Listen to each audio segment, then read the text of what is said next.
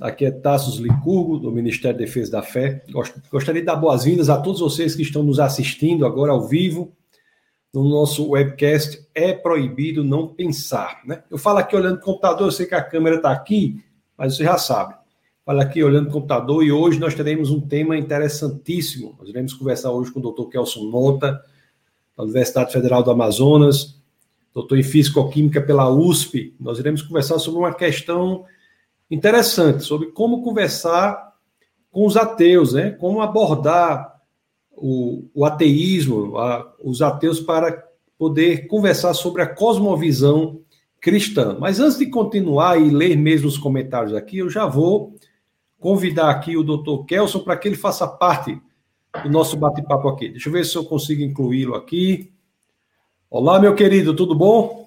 Tudo bem, Tassos. Boa noite a todos.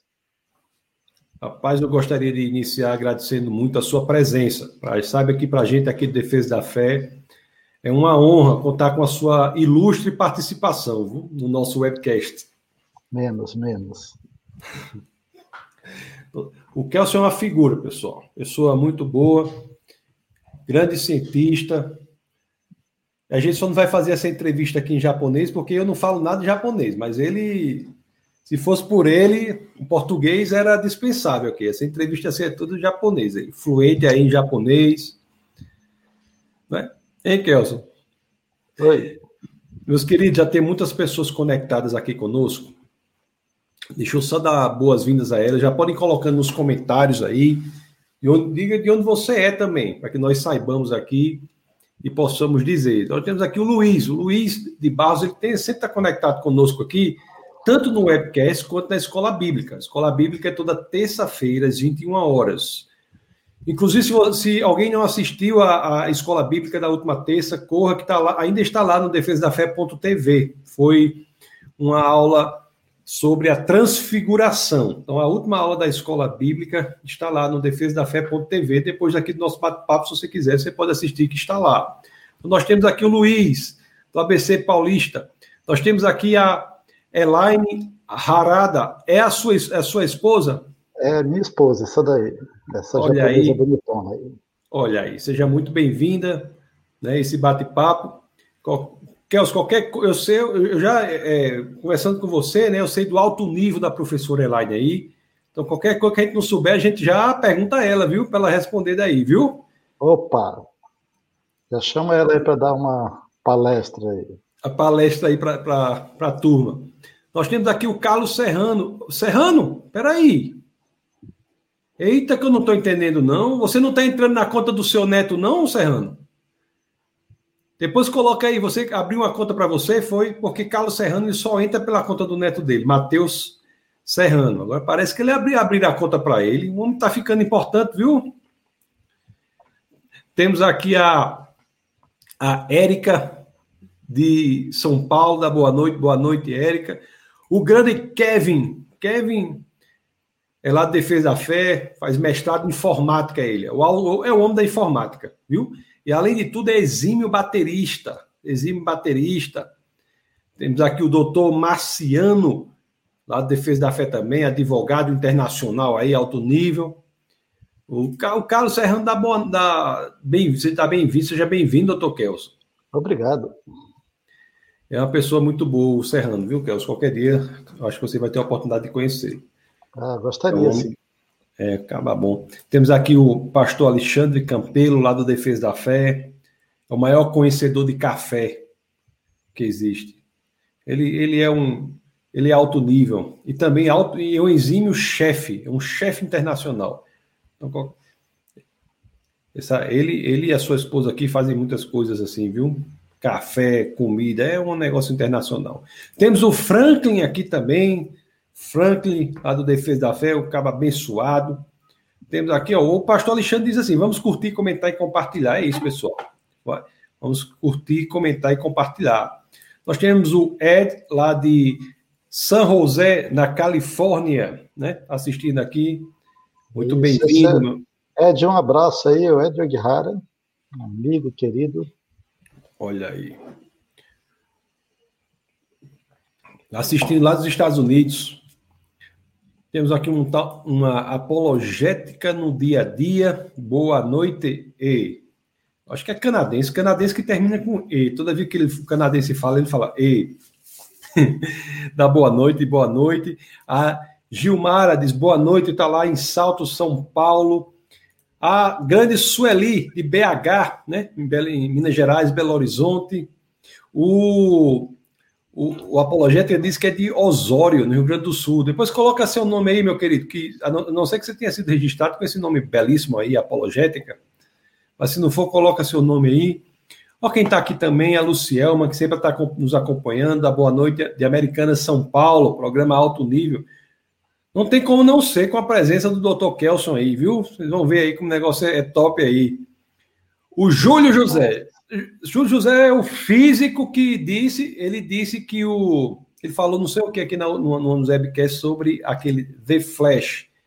Ele, ele entende dessas coisas, desses programas de, de, televisão e faz a relação com a física. Temos a Liga TDI X, muito show canal. Esse quadro é de alto nível, aqui de Santa Catarina, Xererê. Seja muito bem-vindo, meu querido. Olha aqui, pronto, pronto. Apareceu o um momento, aconteceu, Kelson. Carlos, até que fim entrei com minha conta. Pronto. Muito bom. Muito bem, Serrano. Meus parabéns, meu querido. Deixou a conta do Neto em paz agora e está com a conta própria. Temos aqui o pastor Judson, que é pastor de jovens lá da Defesa da Fé. Da ótima noite, pastorzão. Hoje vai ser mais um momento de aprendizado de alto nível galáctico. É isso aí. Intergaláctico, agora fiquei preocupado. É, o jovem fala assim, né, Kelson? A gente tem que falar, é, a gente tem que aprender a, a falar essa linguagem aí que eu aprendo com o pastor Júlio. O pastor Júlio ele que se comunica dessa forma aí, para os jovens. A Elizabeth Andrade diz assim: ó, boa noite a todos, Pai do Senhor, está de Parnamirim RN. Tá? Parnamirim é o trampolim da vitória. Ó, o Ed da outra abraço em você, Kelson. Então, assim. Ei, Ed, um abração aí. É, é. Ó, o apologético, finalmente descobri o nome dele, é Leonardo Benfica. Bem-vindo, Leonardo. Temos a pastora Jéssica, que está aqui, que é a esposa do pastor Judson, casal abençoado, não é? Aí o negócio, Júlio explica aqui, o multiverso aparece, aparece na série do The Flash. Ah, ficou claro. E o Gabriel está aqui em Ribeirão Preto, são Paulo. Sejam todos muito bem-vindos. Depois vocês colocam os comentários ao final, nós vamos lendo. Alguma pergunta pode colocar também, que eu vou eventualmente vou abordando. Meu querido Kelson, que assunto esse nosso hoje, né? Um assunto de como abordar o ateu. Quais são suas considerações iniciais, meu querido, sobre este tema tão importante para os jovens, né? Porque nós, antes de passar, antes, me permita, me, me desculpe só um pouquinho, que nós sabemos que nas universidades a estatística é que temos de 75 a 80% dos jovens cristãos abandonando o cristianismo em razão do desafio cético que encontram na universidade. Eles não sabem dar respostas inteligentes e bem articuladas ao desafio que encontram na universidade e mesmo nos últimos anos aí do ensino médio já, né, Kelso? Essa tem sido sua, sua experiência também? Sem dúvida. Essa é a visão que a gente tem percebido na universidade. Sou professor há quase 30 anos. Tá? Esse ano que vem, agora faço 30 anos como professor de uma universidade federal. E essa é a visão que nós temos percebido. Assim, a, cada, a cada ano que passa, o discurso humanista, naturalista, de que Deus não existe, o que existe é só o que nós podemos ver, provar e, de alguma forma, testar em laboratório, e isso tem entrado na mente dos jovens e hoje em dia tem virado também algo modinha, né? cool, hoje em dia é cool ser ateu, se revoltar contra instituições religiosas. E além dessa consideração inicial, o que eu quero dizer é que o ateu, ele é uma pessoa, tá? Então nós devemos ter o devido respeito com a posição de uma pessoa em termos do seu ateísmo, eu sou um ex-ateu, acho que o Tassos também já passou uma época pelo ateísmo. E quando nós conversamos sobre ateísmo, a tendência de alguns, um pouco mais exaltados do que diz respeito à fé cristã, é imaginar que ateu é uma pessoa completamente fora da realidade, ou uma pessoa que está tomada pelo diabo o tempo inteiro endemoniada, ou uma pessoa até de certa maneira tapada, o ateu é alguém que tem uma posição a respeito uh, de Deus a respeito de realidades sobrenaturais. E eu espero que nesse nosso programa a gente possa trabalhar isso com, com devido respeito também. Uma vez que eu já claro. fui ateu e eu não gostaria de ouvir algumas coisas de algumas pessoas que falam em nome de Deus e, em vez de ajudar os ateus, na verdade, atrapalham. É, claro, né? É uma, é uma visão de mundo. Todos temos uma visão de mundo, né, Kelson? Porque o interessante também é porque muitos ateus acham que ser ateu é não ter uma visão de mundo, é ser neutro. Quando na realidade o ateísmo é uma visão de mundo como outra hum. qualquer. Tem o ateísmo, o islamismo, o cristianismo, enfim. Kelson, antes de entrarmos mesmo na questão, aí você falou aí, e eu tenho certeza que essa curiosidade está tá no ar, porque sempre existe isso. Então me diga, como você podia, em poucas palavras, falar um pouco da sua experiência no ateísmo? Você nasceu numa, numa família, como era a sua família? Como foi que o ateísmo veio à sua vida, assim? Bem, eu nasci numa família católica, de linha levemente da teologia da libertação, aqui em Manaus. E, claro, devido a essa linha um pouco mais progressista, já tinha uma visão talvez não tão sobrenatural da fé, mas eu sempre fui ligado à leitura, desde pequeno li bastante. Na minha adolescência, eu ganhei uma caixa com uma catatal de livros e tinha livros de todos os tipos, de história, de visões de mundo diferentes, ah, principalmente de, da questão de religiões orientais.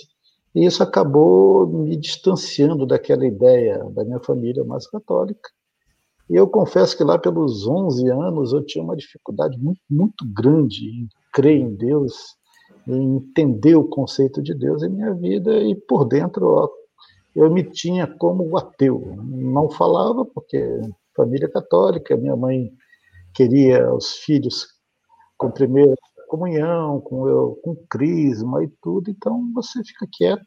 Aquilo ali não me perturbava também, mas eu não ligava. Então foi, foi assim.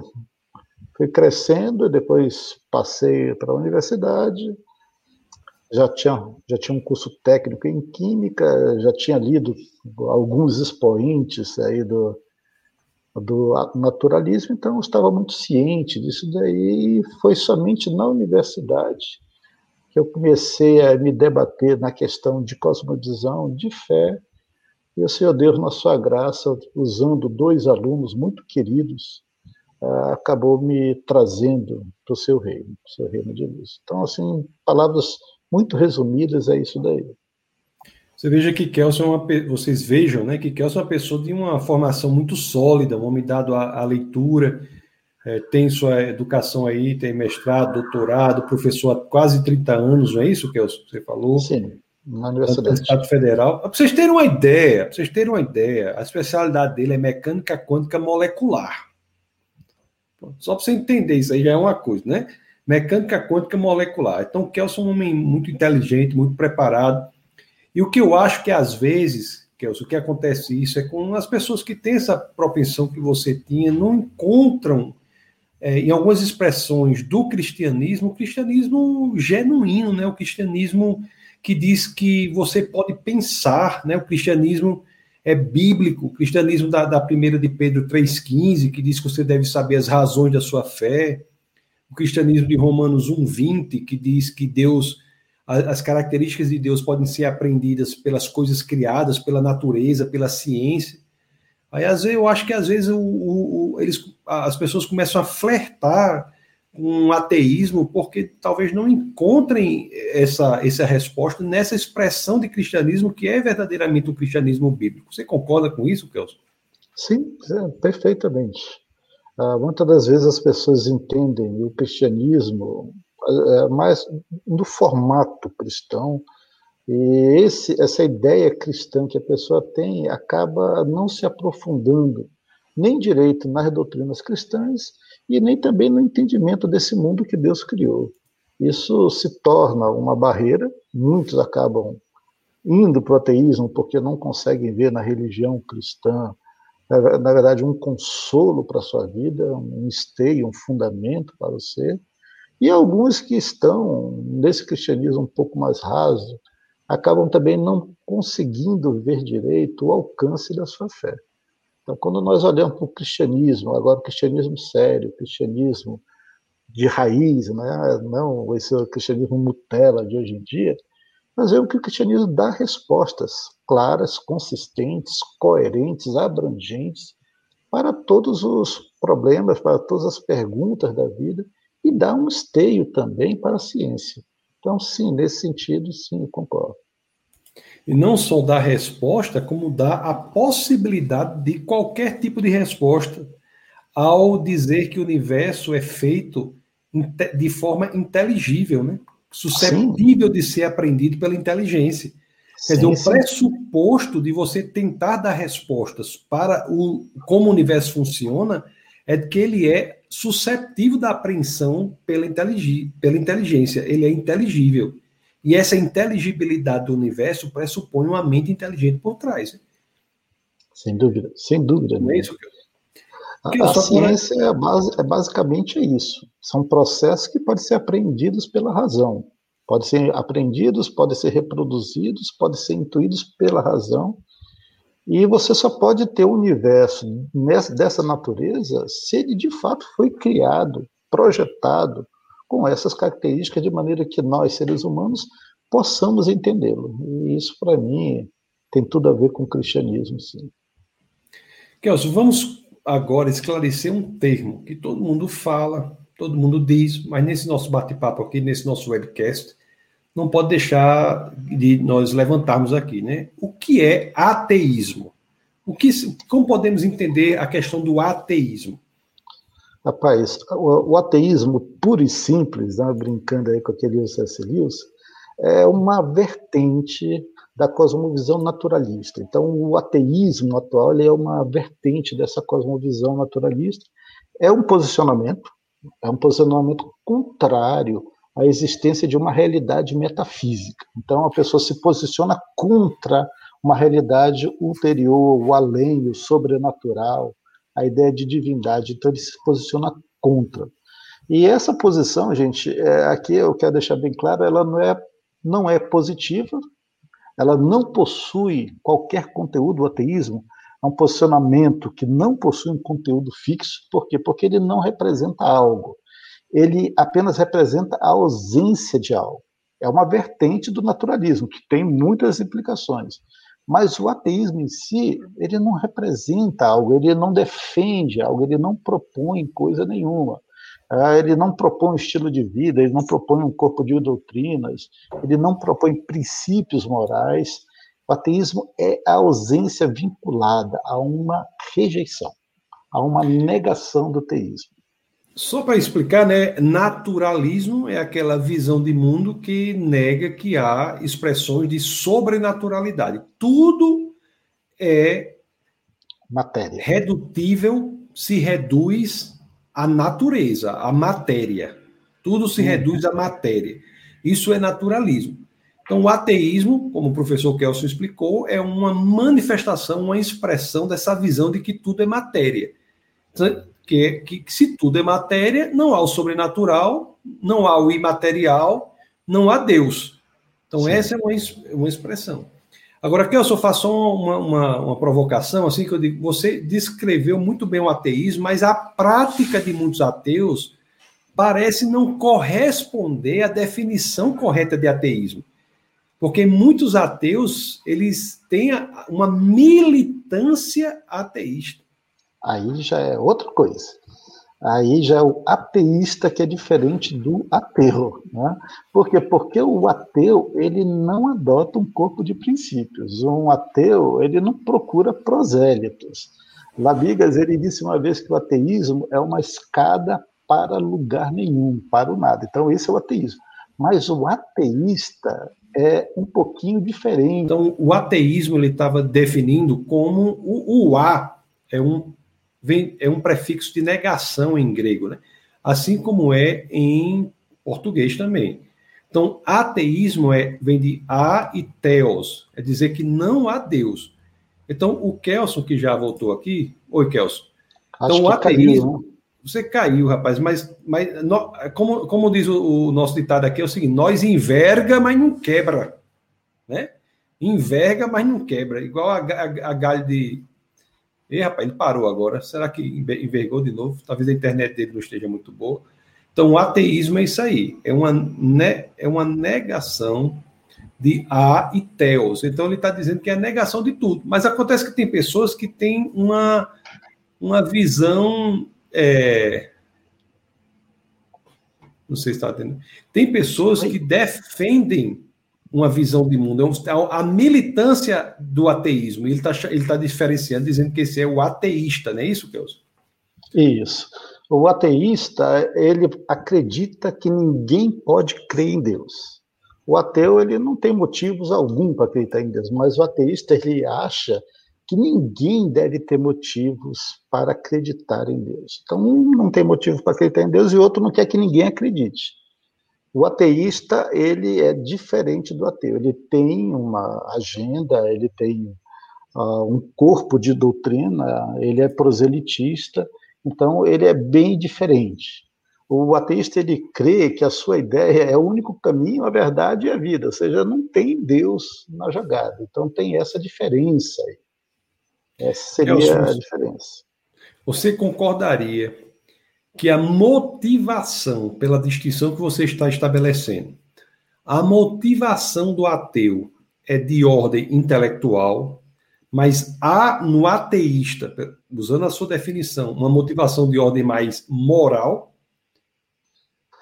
Olha, eu acho que há uma motivação de ordem religiosa, ideológica, não é exatamente moral é uma motivação de ordem ideológica. A pessoa ela tem um problema, e aí a gente até pode dizer que seria alguma coisa de uma dimensão moral, ela não crê em uma realidade, e essa realidade nós vamos chamar de Deus, e ela se incomoda com os outros que creem nessa realidade, e de alguma forma esse incômodo, talvez, e aí, pegando o teu gancho, mexa diretamente na questão moral da pessoa. Ela se sente ameaçada, ela se sente perturbada, ela se sente espicaçada pelo o ateísmo e ela quer destruir essa fonte que a perturba.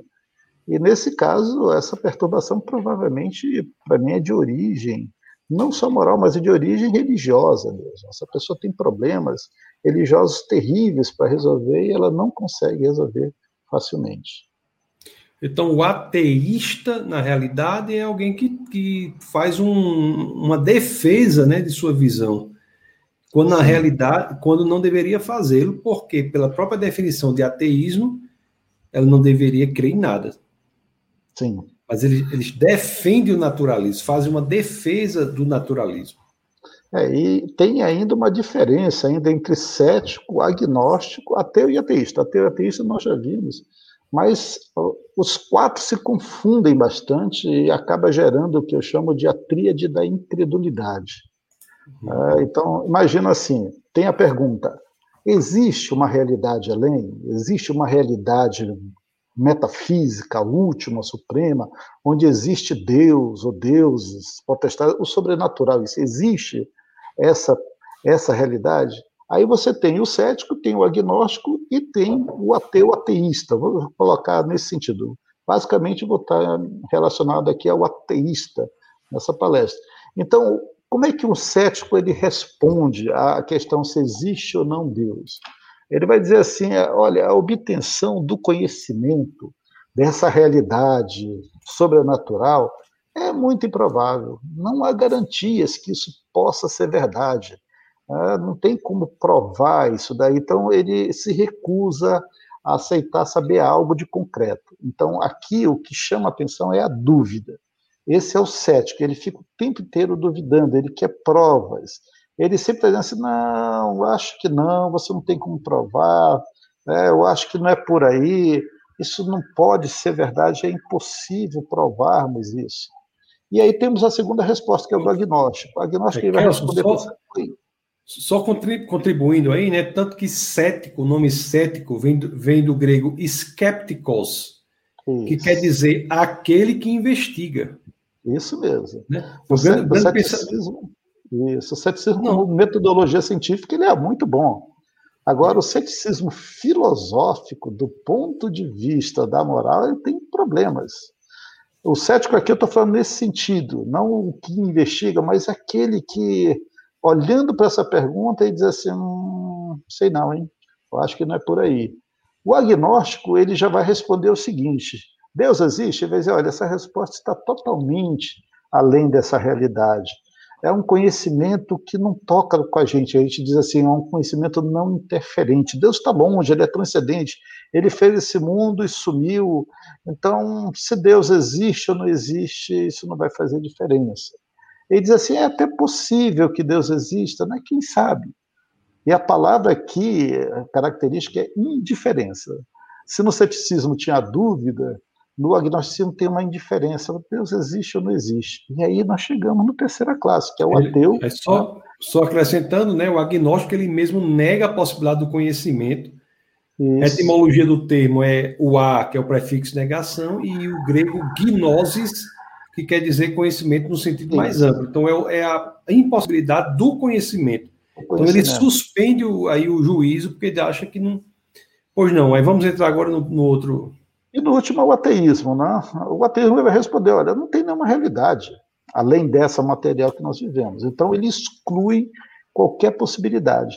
Se o primeiro era dúvida, o segundo é indiferença, no ateísmo, estranhamente, é uma certeza, muito mais. E aí nós temos a tríade da incredulidade, que é a dúvida, a indiferença e a certeza quanto mais, um em relação ao ceticismo, um em relação ao agnosticismo e o outro ao ateísmo. E é uma gradação, Tassos.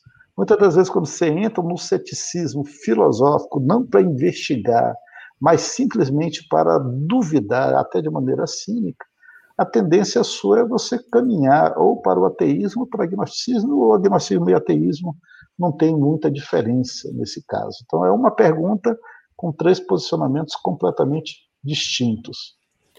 Kels, como é que se justifica, então, esse, esse, engajamento ideológico na defesa do ateísmo, essa militância ateísta, com, com as suas raízes sociológicas, ideológicas desse movimento? Olha, a, o movimento, na verdade, ele começa ao fim de um outro, que é o deísmo, ali no século 17, basicamente, com a entrada do naturalismo. Quando o naturalismo entra em cena, ele simplesmente ele toma tudo aquilo que o deísmo ah, deixava claro. Na verdade, o deísmo é praticamente uma cosmovisão agnóstica. Deus existe, Deus criou Deus, todas as coisas. É. Pronto, pronto. Ele vai explicar o que é deísmo com D, deísmo. que é diferente de teísmo com T. Deísmo. Então vamos lá. Então continue, por favor. Então Deus criou todas as coisas, Deus criou esse universo e Deus se ausentou desse universo. Ele fez o universo como um grande mecanismo perfeito. Esse mecanismo ele vai continuar eternamente e Deus foi para outro lugar, né, fazer outras coisas e ele não interfere mais nesse universo criado. Então o deísta ele acaba assumindo que não há o sobrenatural, ah, que esse universo ele é fechado para a ingerência de Deus Existe um determinismo quase que mecânico nesse universo, e Deus, por ter feito tudo perfeito, sendo Ele perfeito, Ele não pode modificar isso daí, porque seria dizer que o universo tem alguma imperfeição. Esse é o deísmo. O deísmo ele substituiu logo em seguida a, o cristianismo do ponto de vista ali do conhecimento. Em termos de cosmovisão, veio o deísmo, mas o deísmo ele não se sustenta, ele é muito inconsistente. E é justamente no deísmo, por ter praticamente uma visão agnóstica, ou seja, eu não tenho como saber onde está Deus, é que entra o naturalismo. O naturalismo simplesmente pegou toda a ideia do deísmo e disse o seguinte: olha, se Deus foi embora, a gente não sabe onde esse Deus está, e isso não interfere aqui no universo, é a mesma coisa que ele nunca tenha existido. Então, Deus não existe. Filosoficamente, Deus não existe, é isso que vocês estão falando. E aí, rapidamente, o deísmo degringolou no naturalismo, e o naturalismo vai dizer o seguinte: esse universo é simplesmente interação de matéria. Tudo que há é interação entre partículas, subpartículas atômicas, e nós somos simplesmente um maquinário, ou parte desse maquinário universal. Ora, quando você toma essa posição, que é uma posição muito grave em termos de cosmovisão, naturalmente vem perguntas. Por exemplo, as muitas vertentes do naturalismo, ela vai tentar responder essas perguntas. Uma das vertentes é o humanismo. O humanismo vai dizer o seguinte: no centro do universo só existe um ser autoconsciente, conhecido, que é o homem. Então, o homem é o seu próprio centro, o seu próprio Deus. E a partir do momento que o humanismo ele chega e diz dessa forma, automaticamente se cria uma vertente que é a vertente ateísta. A vertente ateísta, nós temos agora o homem completamente separado de Deus, muito além do deísmo, e nesse homem agora ele vai dizer assim: nós não precisamos de Deus. E você vai ter várias pessoas falando coisas que parecem até interessantes sobre o ateísmo, mas na verdade ou é cinismo, ou é ceticismo, agnosticismo ou o próprio ateísmo. Por exemplo, Luiz Buñuel, ele disse assim: eu continuo ateu graças a Deus. Ele fez, ah, ele tentou perturbar os crentes. Ali é um cineasta mexicano, é uma frase famosa dele. Ele era um, um cético, um pouco de cinismo. Um que talvez o pessoal conheça mais, que é Woody Allen, aquele cineasta americano. Ele disse assim: olha, para vocês aí, crentes, eu sou um ateu. Para Deus eu sou uma fiel oposição. Muito bonitinho tal, mas isso, na verdade, é também ceticismo com pontada de cinismo. Ah, José Saramago, que foi aquele Nobel é, de literatura português, que se diz ateu, é, certa vez ele disse assim que eu não sou um ateu total. Todos os dias eu tento encontrar um sinal de Deus, mas infelizmente não encontro. Isso daí é um agnóstico. Na verdade, ele é ateu, mas é também agnóstico. Mas você vai encontrar posições graves, posições graves. André Gide, que é um francês, que também é um Nobel, Nobel de Literatura, ele disse assim: só o ateísmo pode pacificar o mundo hoje. E aí nós já entramos na questão de um posicionamento moral, um posicionamento político, uma agenda ateísta, não uma agenda até, mas ateísta. E aí sim, nós temos o nosso movimento de hoje. Vamos resumir, então, né? Vamos resumir. Você disse, o que o Kelson explicou muito bem, diz que há um movimento progressivo em direção ao ateísmo que se coincide com o movimento de colocar o homem no centro. Uhum. Então, é, é interessante isso aí, é como se fosse tirando Deus do centro e colocando o homem. Então, teologicamente, isso tem implicações muito importantes até hoje em dia. Tem movimentos cristãos em que o, o Deus é tirado do centro, em que o evangelho não é cristocêntrico e passa a ser um evangelho antropocêntrico, em que o homem está no centro da adoração. Então, é um, algo que flerta com a análise filosófica da história até chegar ao ateísmo. Então você veja, a, veja a, pro, a problematização que isso dá a, aos agrupamentos cristãos que não são cristocêntricos. Então isso aí é muito, muito interessante, né? E tá uma coisa que chama atenção é que quando nós tiramos Deus da equação, o que sobra é o homem, mas o homem com as suas imperfeições e não só com as suas imperfeições, com seu vazio. Stephen Hawking, que é um cientista famoso, um, um, astrofísico aí famoso, físico, na verdade, britânico, ele escreveu uma, uma frase alguns anos antes da sua morte, foi há pouco, pouco tempo atrás, ele disse o seguinte, né, eu acredito que a explicação mais simples é Deus não existe. Ninguém criou o universo, ninguém dirige nossos destinos, e ele diz assim: Isso me leva ao profundo entendimento que provavelmente não existe céu e nem vida após a morte. E olha lá, ele termina assim: Temos apenas esta vida para apreciar o grande projeto do universo. E sou muito grato por isso. Como é que ele pode ser grato por isso? E quando a gente é grato, é grato a alguém. É, ele é grato a quem? Ao universo, ao grande universo, ao projeto do universo sou grato. Então, a pessoa não tem nem a quem agradecer pelas próprias maravilhas que tem presenciado. Então, Deus não existe, ninguém dirige nossos destinos, o universo é um projeto maravilhoso, mas eu não tenho para quem agradecer. Agora, o outro lado da moeda de não ter a quem agradecer é não ter a quem responder. Então, é, eu, é isso o elemento moral que eu, que eu identifico porque muitas escolhas por uma visão de mundo em que Deus não há é uma escolha de índole moral para que a pessoa passe a ser o centro da moralidade. Aí o uhum. homem está no centro, quer dizer o quê? O homem é o centro da sua própria moralidade, não é mais Deus. E você entende como isso é uma repetição moderna da proposta que a serpente faz ao casal no jardim? Você, vocês não precisam ser como Deus. Vocês podem, vocês não não basta que vocês sejam feitos à imagem e semelhança de Deus. Vocês podem ser como Deus. A moralidade não precisa vir de Deus, ela pode vir de você. Então, uhum. você vê que o ateísmo é uma, uma elaboração contemporânea, não é, da proposta feita pela serpente no jardim. Sim sem, sem dúvida nenhuma. É uma das muitas propostas em que o homem é colocado no centro. Na verdade, o ateísmo ele é diretamente ligado ao humanismo. E o humanismo é a vertente mais clara uh, do naturalismo. Em termos de vertente religiosa, a vertente religiosa do, uh, do naturalismo é, de fato, o ateísmo. E a vertente sociológica é o humanismo.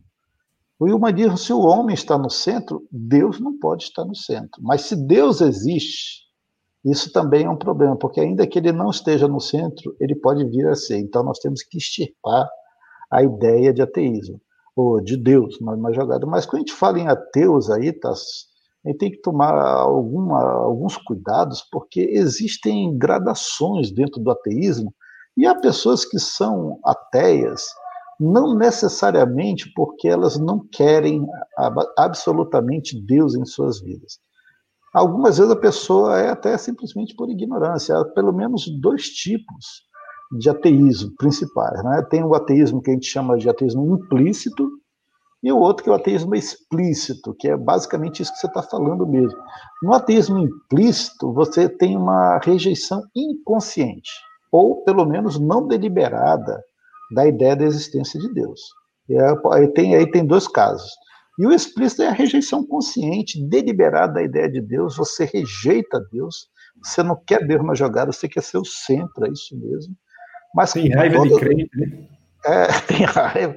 Os dois, o implícito e o explícito, têm duas gradações. Por exemplo, o implícito, ele pode ter o ateísmo que a gente chama natural e o ateísmo prático. Aí dentro do ateísmo implícito, o que é o ateísmo natural? É aquela ausência de crença em Deus, por ignorância, por imaturidade ou por incapacidade intelectual. Tá? Então, é natural, a pessoa nasceu com algum, alguma incapacidade intelectual ou por alguma ausência de crença, não foi ensinada, ela não. Então, acaba sendo um naturalismo natural, ou naturalismo natural, ateísmo natural, mas uh, ateísmo ele, facilmente ele pode ser vencido, ou para o ateísmo explícito ou mesmo para a religião.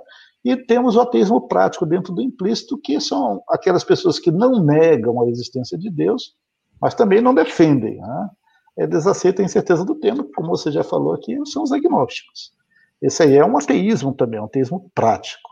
Mas no explícito a história é outra. Né?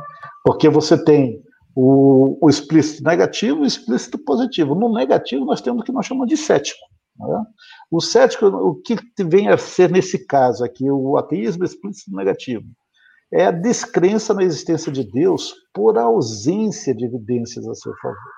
Então, a pessoa, ela diz o seguinte: sem evidência, sem crença. Então, enquanto não me provar que Deus existe, eu prefiro ficar na minha dúvida. E tem o explícito positivo, que é o crítico. Aí sim, que é a negação da possibilidade da existência de Deus são os racionalistas que atacam o tempo inteiro. Eles dizem que o ataque é a melhor defesa. Então vamos acabar com os crentes, vamos acabar com essa história de religião e vamos deixar de lado. Tem uma outra classe que não é muito conhecida, que eu não sei se dá para entrar aqui, que são os antiteístas. Eles se dizem diferentes dos ateístas ateus. São os antiteístas, são aquelas pessoas que não é que eles são contra Deus, eles são contra as pessoas que defendem Deus. No final é um ateísmo. Eles dizem que tem diferença, eles são antiteístas. Agora, do ponto de vista cristão, ser contra a pessoa que defende Deus é ser contra Deus, né? Naquela, É, naquela aquela passagem de Paulo, né, na, na, é muito, muito curiosa, Paulo que nunca tinha estado com, com Jesus de Nazaré, né, e naquela saída dele de Jerusalém a Damasco para perseguir os cristãos das outras cidades, em que, em que Jesus aparece a ele, a pergunta de Jesus a Paulo não é, Paulo, por que você persegue os cristãos? Não, mas Paulo, por que me persegues? Então, interessante é isso, né? Paulo, que era perseguidor de cristão, quando se depara com Jesus de Nazaré, aparece ali, Jesus diz, por que me persegues? Perseguir o cristão é perseguir o próprio Deus encarnado, o próprio Cristo. Kelson, tenho aqui, vamos levar agora o assunto com um âmbito mais prático, nesse, nessa, nessa segunda parte do nosso bate-papo.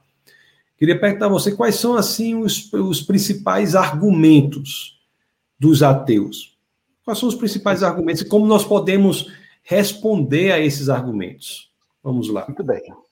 Ah, antes de entrar nessa resposta, só, só deixar claro uma distinção, tá? Fé e razão. A fé, ela não é oposta à razão. A fé é oposta à incredulidade. Tá? Confundir essas categorias tra traz muita confusão, traz muita dúvida. Então, essa distinção é importante quando nós falamos de argumentos com os ateus. Porque a tendência do ateu mais básico, aquele que não conhece muita coisa sobre o seu posicionamento, é achar que fé é contrária à razão. Não, fé. A fé cristã, pelo menos, né? A é, fé cristã. É, a fé cristã. A fé é. é oposta à incredulidade.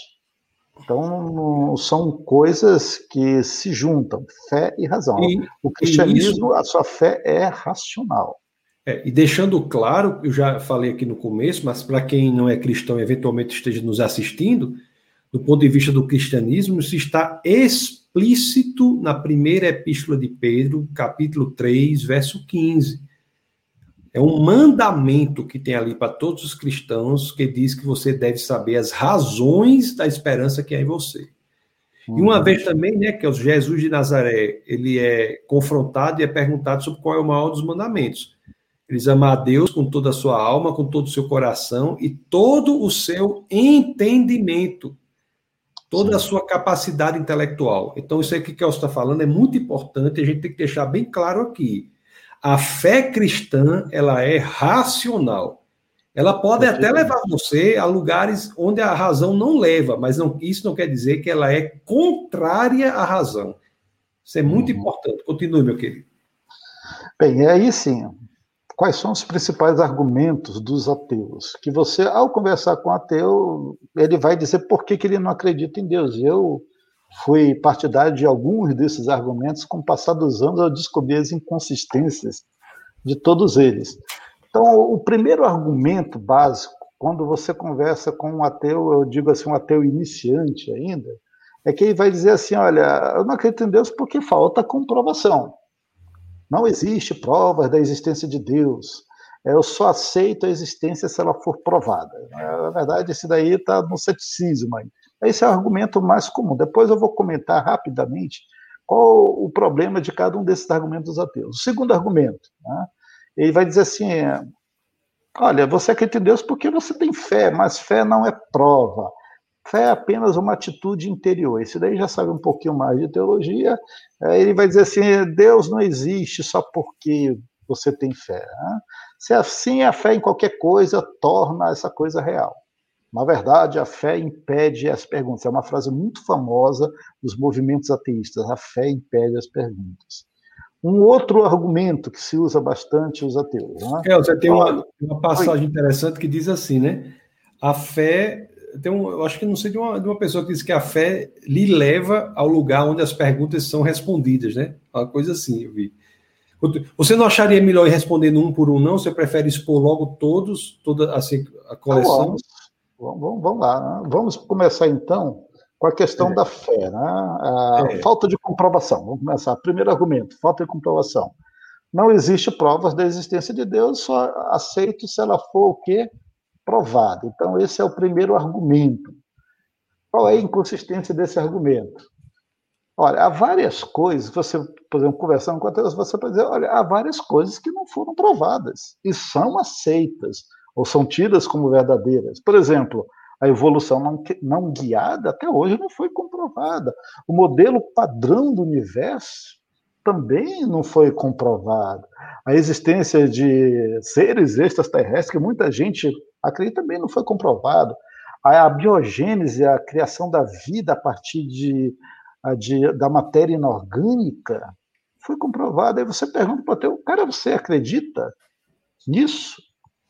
Você acredita em ETs? O cara vai dizer, olha, o universo é muito grande, pode ter, eu acho que acredito. Peraí, mas não foi comprovado. Você só disse, você não falou que só acredita nas coisas que são comprovadas. Então, essa é a inconsistência desse argumento ateu. O outro argumento, né? Fé não é prova, é apenas. É, só acrescentando, mas no caso de Deus, né, nós, nós entendemos que há indicações que levam ao entendimento que é mais razoável, é mais racional a defesa da sua existência do que da sua inexistência.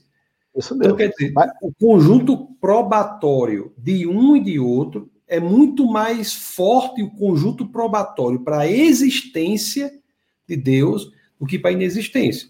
Inclusive, aqui tem até um vídeo, um vídeo aqui em Defesa da Fé, que as pessoas podem procurar depois, que ainda está lá do Café com Ciência, chamado Deus e o Universo, Deus e a Vida, Deus e a Moralidade. São seis vídeos, todos apresentando argumentos para a existência de Deus. Então não é que não haja, não é que não haja prova para a existência de Deus. É que esse critério de acreditar em algo sem prova é um critério que ele mesmo ateu não respeita. Porque ele acredita em várias coisas sem prova. Só para deixar claro esse ponto aí, Kelson. Pois é, isso, isso eu vou mostrar depois, tá? São os argumentos que você pode usar que são ah, bons, ah, tá. consistentes e coerentes. Sim. Aí a gente pode ver isso depois, rapidinho. Então, o segundo argumento, que a fé não é prova, é apenas uma atitude uh, interior, pessoal. Então, é um argumento inconsistente, por quê? Porque fé não prova a existência de Deus, mas a fé, ela aponta para uma realidade superior metafísica que não pode ser ignorada. É a necessidade do ser humano pelo transcendente.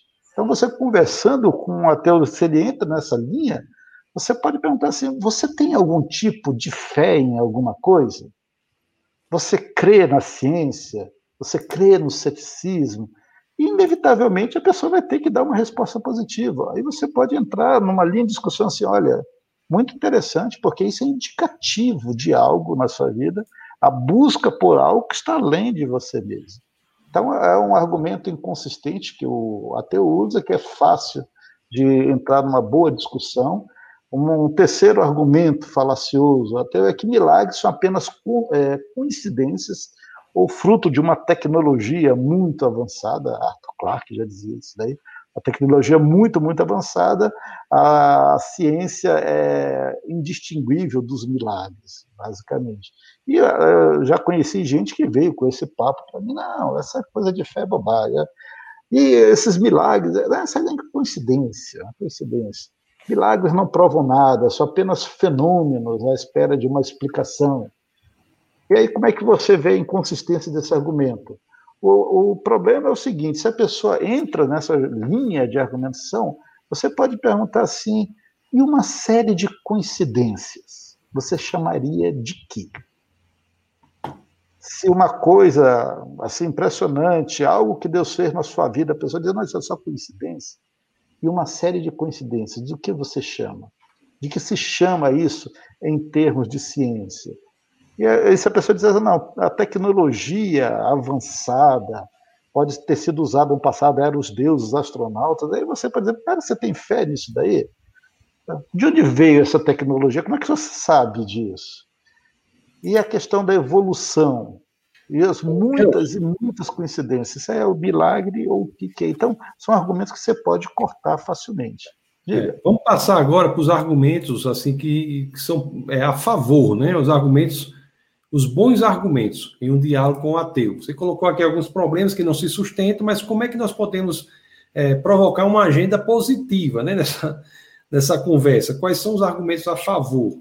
Isso, deixa eu falar o último, que esse é o mais comum que você vai ouvir. É assim, é, o cara chega e diz assim, olha, a ciência já provou que Deus não existe. Gente, eu já vi isso com o passar dos anos, a rodo. A pergunta que eu sempre faço é mesmo? Onde é que foi comprovado isso? Em que revista científica foi comprovado que Deus não existe? Qual foi o método usado? Os dados que foram usados podem ser reproduzidos? Deus, meus irmãos, ele não está nas lacunas, Deus está nas perguntas. Então, muitos dos argumentos que se usa para deixar os cristãos em dúvida são argumentos falaciosos, são argumentos que facilmente você pode entrar numa linha de argumentação e ter uma conversa muito interessante com o ateu e levar ele a algumas dúvidas que são dúvidas muito concretas. Mas sim, Agora, tá, você queria o que mesmo? Os argumentos. Os argumentos assim, que são os bons argumentos, né? A favor da existência de Deus, para que nós, que nós possamos, podemos é, usar neste diálogo com os, com os ateus. Porque nós vimos aí que tem argumentos que você demonstrou que eles não se sustentam por si sós, esse da ciência, tem gente que diz assim, só há verdade nas afirmações científicas, né? Mas essa própria afirmação que só há verdade científica não é uma afirmação científica. Sim. Por si só. Não tem nenhuma ciência que diz que só há verdade na ciência.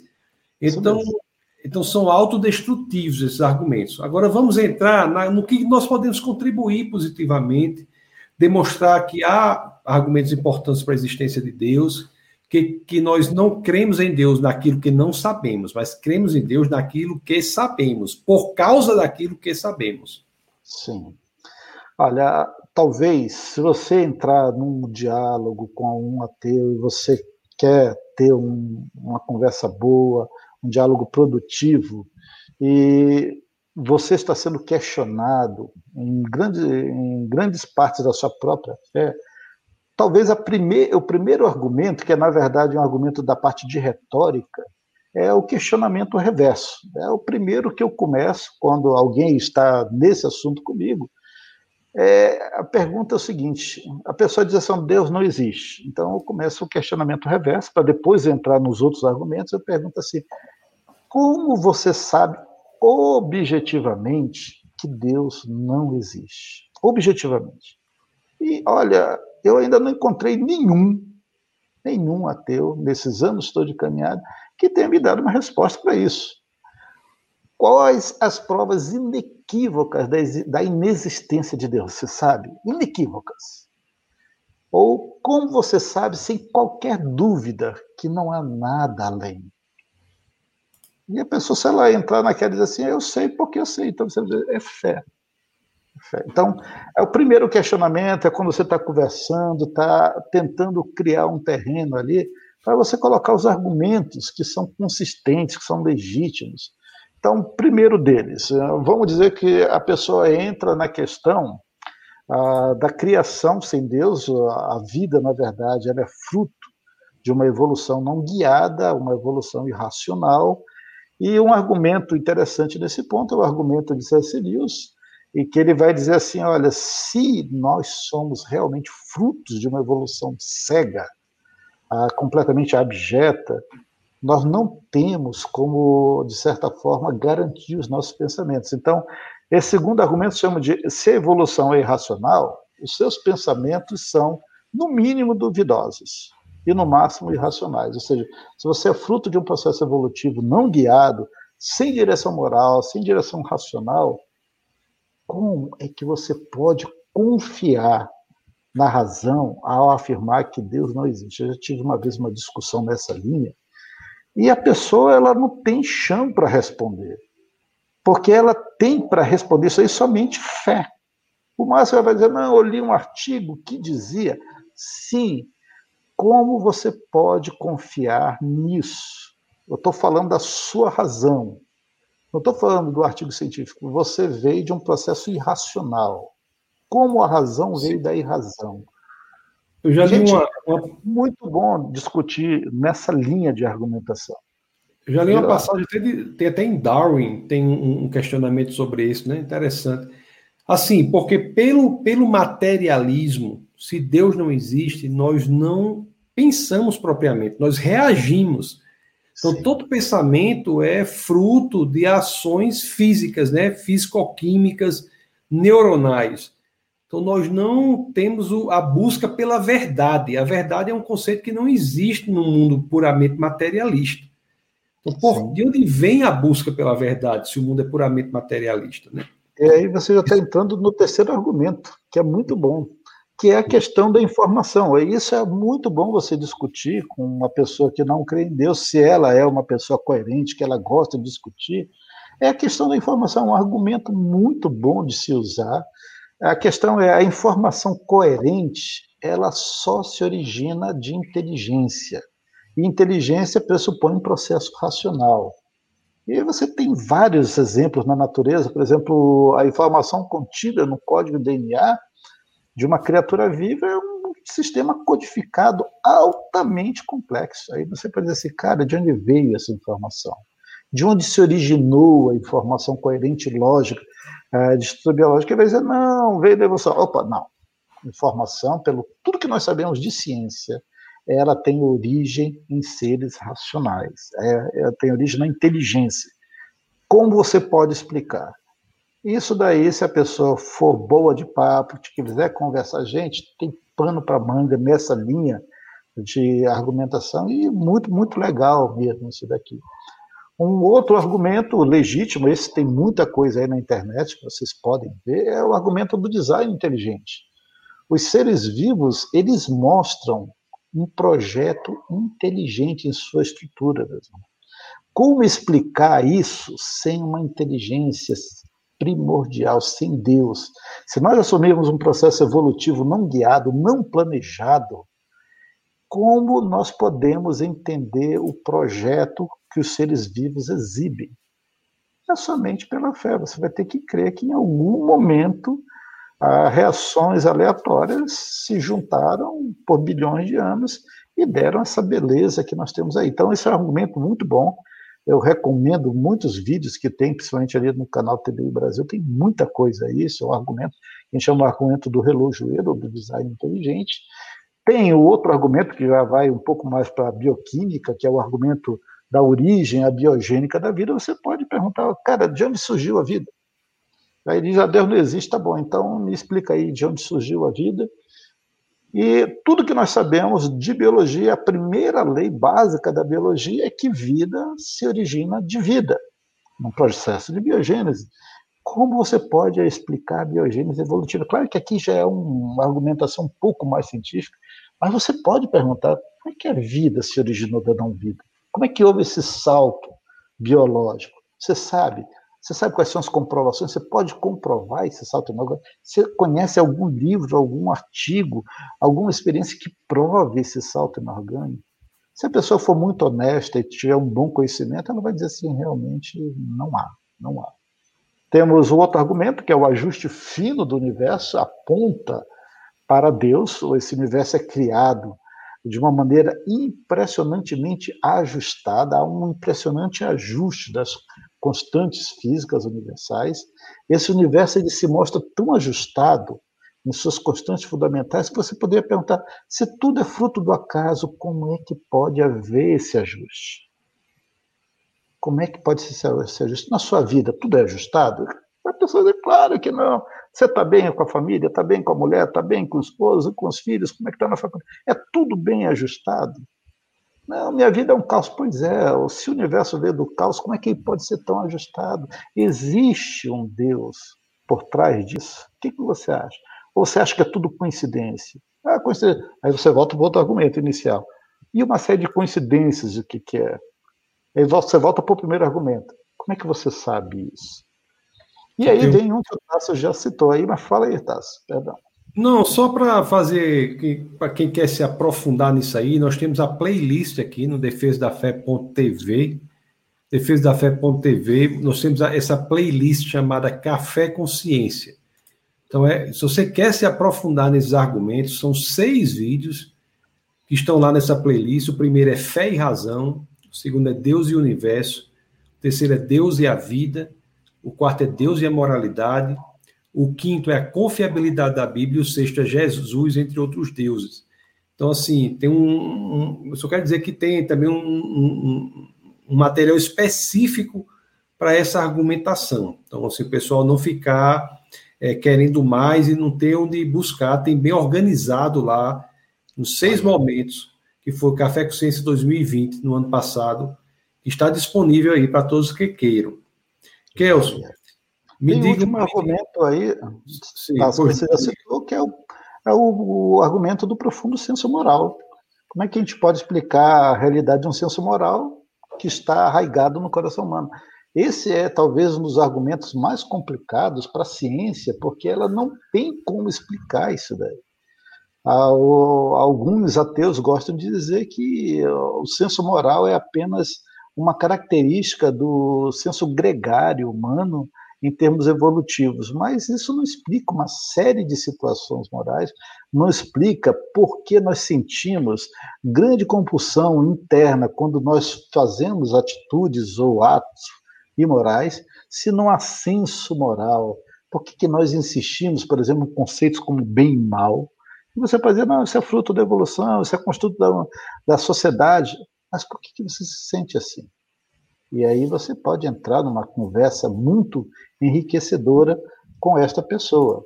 Claro que ainda tem todo o argumento da sua do seu próprio testemunho pessoal. Você como cristão, você em relação a Deus, como Deus te alcançou, como a Bíblia fala contigo, e aí, claro, entraria em outros argumentos que são argumentos mais do ponto de vista religioso, a veracidade das escrituras, a autoridade das escrituras, a revelação de Deus ao homem, mas estou colocando só os argumentos mais básicos. É, mas eu só, eu só acrescento também, por exemplo, lá no, no, no vídeo sobre a confiabilidade das escrituras, isso pode ser abordado de forma não religiosa, pela teoria literária, pela, pelo número de cópias, pela pela semelhança entre as cópias. Então, existe toda uma abordagem também não religiosa em relação às escrituras para dizer o porquê que a Bíblia é o livro mais confiável que existe, mesmo que você não seja religioso, você tem que se dobrar às evidências. Então, está ali, né, está ali também. Kelso, eu estava uma vez nos Estados Unidos, entrei num sebo lá, num livro de uma loja de livros de segunda mão. E teve um, um livro lá que me chamou muita atenção pela capa. Hum. Eu acabei comprando esse livro, um livro bom, chamado Cristãos Ateus. Cristãos Ateus é o nome desse, desse livro. E, e isso, isso me faz com que a gente traga aqui a nosso, nosso bate-papo aqui essa pergunta: o que são aqueles que podemos chamar de ateus pós-cristãos? Quem são esses? Rapaz, esse é um tema complicado. Os ateus pós-cristãos são aqueles que professam o ateísmo vindo de igrejas. Não estou falando de alguém que passou duas semanas no acampamento da igreja, foi convidado e depois foi embora. Estou falando de pessoas que tiveram uma vida na igreja, às vezes desde família, ou que estavam há anos e de repente eles começam a professar uma fé no ateísmo. Eu vou dar um exemplo. Quando eu fazia doutorado, eu tinha um amigo que ele era impressionante em estudos bíblicos, trabalhava com a gente na BU, uma pessoa maravilhosa, gostava de dar uma argumentação excelente em relação ao cristianismo, e ele foi fazer um pequeno missão de trabalho no seu doutorado em geotecnia, passou seis meses em um campo de trabalho aqui mesmo no Brasil, na época nós estávamos na USP, e ao voltar, seis meses depois, nós estávamos já com saudade do estudo dele. E quando nós fomos abordá-lo, eh, ele respondeu assim: Olha, não me procure mais, eu não quero saber de cristianismo, eu rejeito absolutamente tudo sobre Jesus. Deus não existe. E nós tentamos conversar um pouco, algumas outras vezes, e a resposta é sempre a mesma. E ele começou a professar um ateísmo militante que é uma coisa impressionante. Então, nós estamos vivendo hoje em dia muitas pessoas que deixam o cristianismo, as igrejas, e começam a professar, primeiramente, às vezes, um, um ateísmo implícito, e às vezes começam a vagar indo para o ateísmo explícito. Então, o que, que é isso daí? O que são esses ateus pós-cristãos? São pessoas que estavam na igreja, a gente pode até usar um termo assim, apóstata da fé, se a gente quiser, mas são pessoas que saem da igreja porque, de alguma forma, as igrejas atuais elas têm esvaziado as doutrinas cristãs e têm gerado esse novo movimento agora. Ah, como é que isso se dá? Você vai encontrar muito isso da parte da igreja em igrejas que têm liberalismo teológico.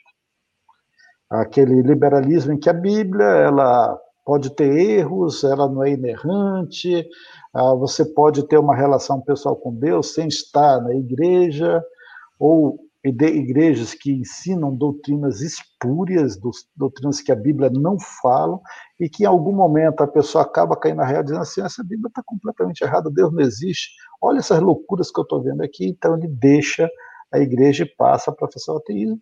Mas também você vai encontrar isso nas igrejas ultraliteralistas. Eu já estive numa igreja em que, depois de uma palestra no Fez Ciência, um jovem procurou dizendo assim: eu estava a ponto de sair da igreja, porque aqui é tão literal, tão literal, que qualquer coisa sobre ciência é do diabo. E eu já já estava. Qual é a relação, Kelson? Qual é a relação? Eu não entendo qual é a relação que tem entre ser literal e ser contra a ciência. Ser literal não tem problema. O problema é ser ultraliteral.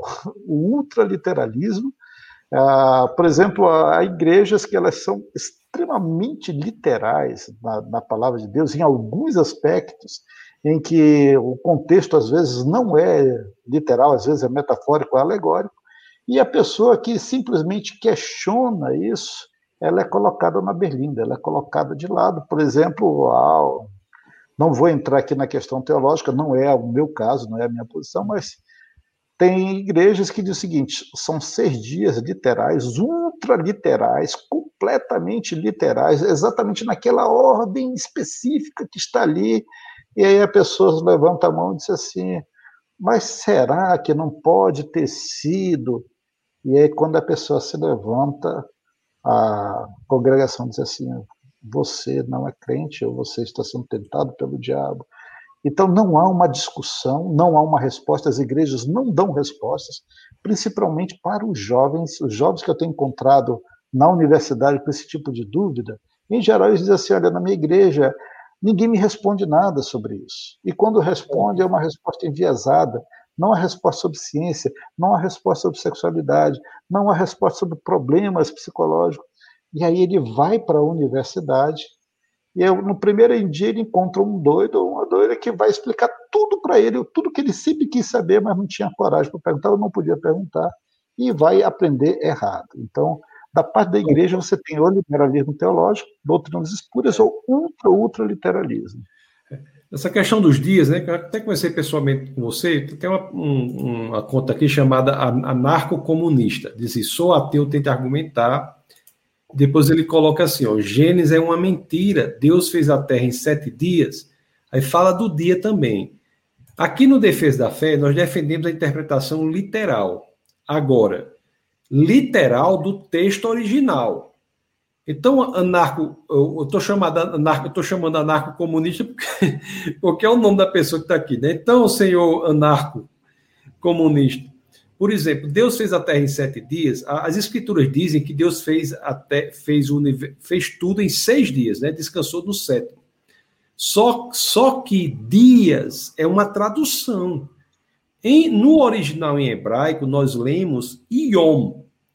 Então, Yom é uma palavra em hebraico que tem quatro significados possíveis dia de 24 horas, dia em oposição à noite, dia quando você diz no dia de, de, de, nos dias de fulano, ou então um longo período de tempo. Então, por exemplo, se, se você. Aqui o Defesa da Fé, nós cremos que os dias da Bíblia não são 24 horas. Mas não é porque nós não interpretamos literalmente a Bíblia, não. É porque nós interpretamos literalmente a Bíblia no texto original. O texto original, que é traduzido para dia, é Iom. Iom aceita a interpretação, o significado. É uma palavra que tem vários significados, né?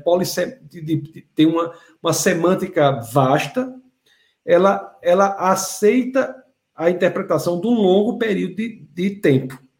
Né? Em Moisés, o hebraico antigo era um hebraico que não tinha uma riqueza vocabular muito grande. Né? Se você tirar nomes de lugares e nomes de pessoas, nós ficamos apenas com 3 mil vocábulos aí, que é muito pouco. Eu sempre digo que eu acho que em só em verbos irregulares na língua portuguesa nós temos mais do que isso. Então, Então, assim, então é só faço essa observação na, na visão de defesa da fé que nós, nós defendemos a interpretação literal. Agora, é claro, toda tradução traz uma carga ideológica. Se a pessoa traduz Iom por dia, é porque ele, ele já escolheu, nas quatro interpretações possíveis de Iom, ele escolheu uma, dia de 20, 24 horas. Mas existem outras. Só para fazer essa. essa, essa... O, o Kelso, mas realmente é um problema. Né? Nós é, temos. Aí, essa pergunta que ele fez daria um outro programa inteirinho. Um outro programa. É, mas assim, mas é importante dizer, isso é muito importante dizer, que a Bíblia, o texto original, o, é resguardado. A pessoa pode estudar pelo texto original. As cópias, cópias originais, não. Mas o texto, o conteúdo original é resguardado. Então, quem quiser estudar no conteúdo original só é aprender hebraico e aprender e, e, e é, é, é, aprender grego, hebraico e grego. O Antigo Testamento, os 39 livros do Antigo Testamento foram escritos em hebraico, algumas partes em aramaico, e os, 20, os 27 do Novo Testamento foram escritos em grego.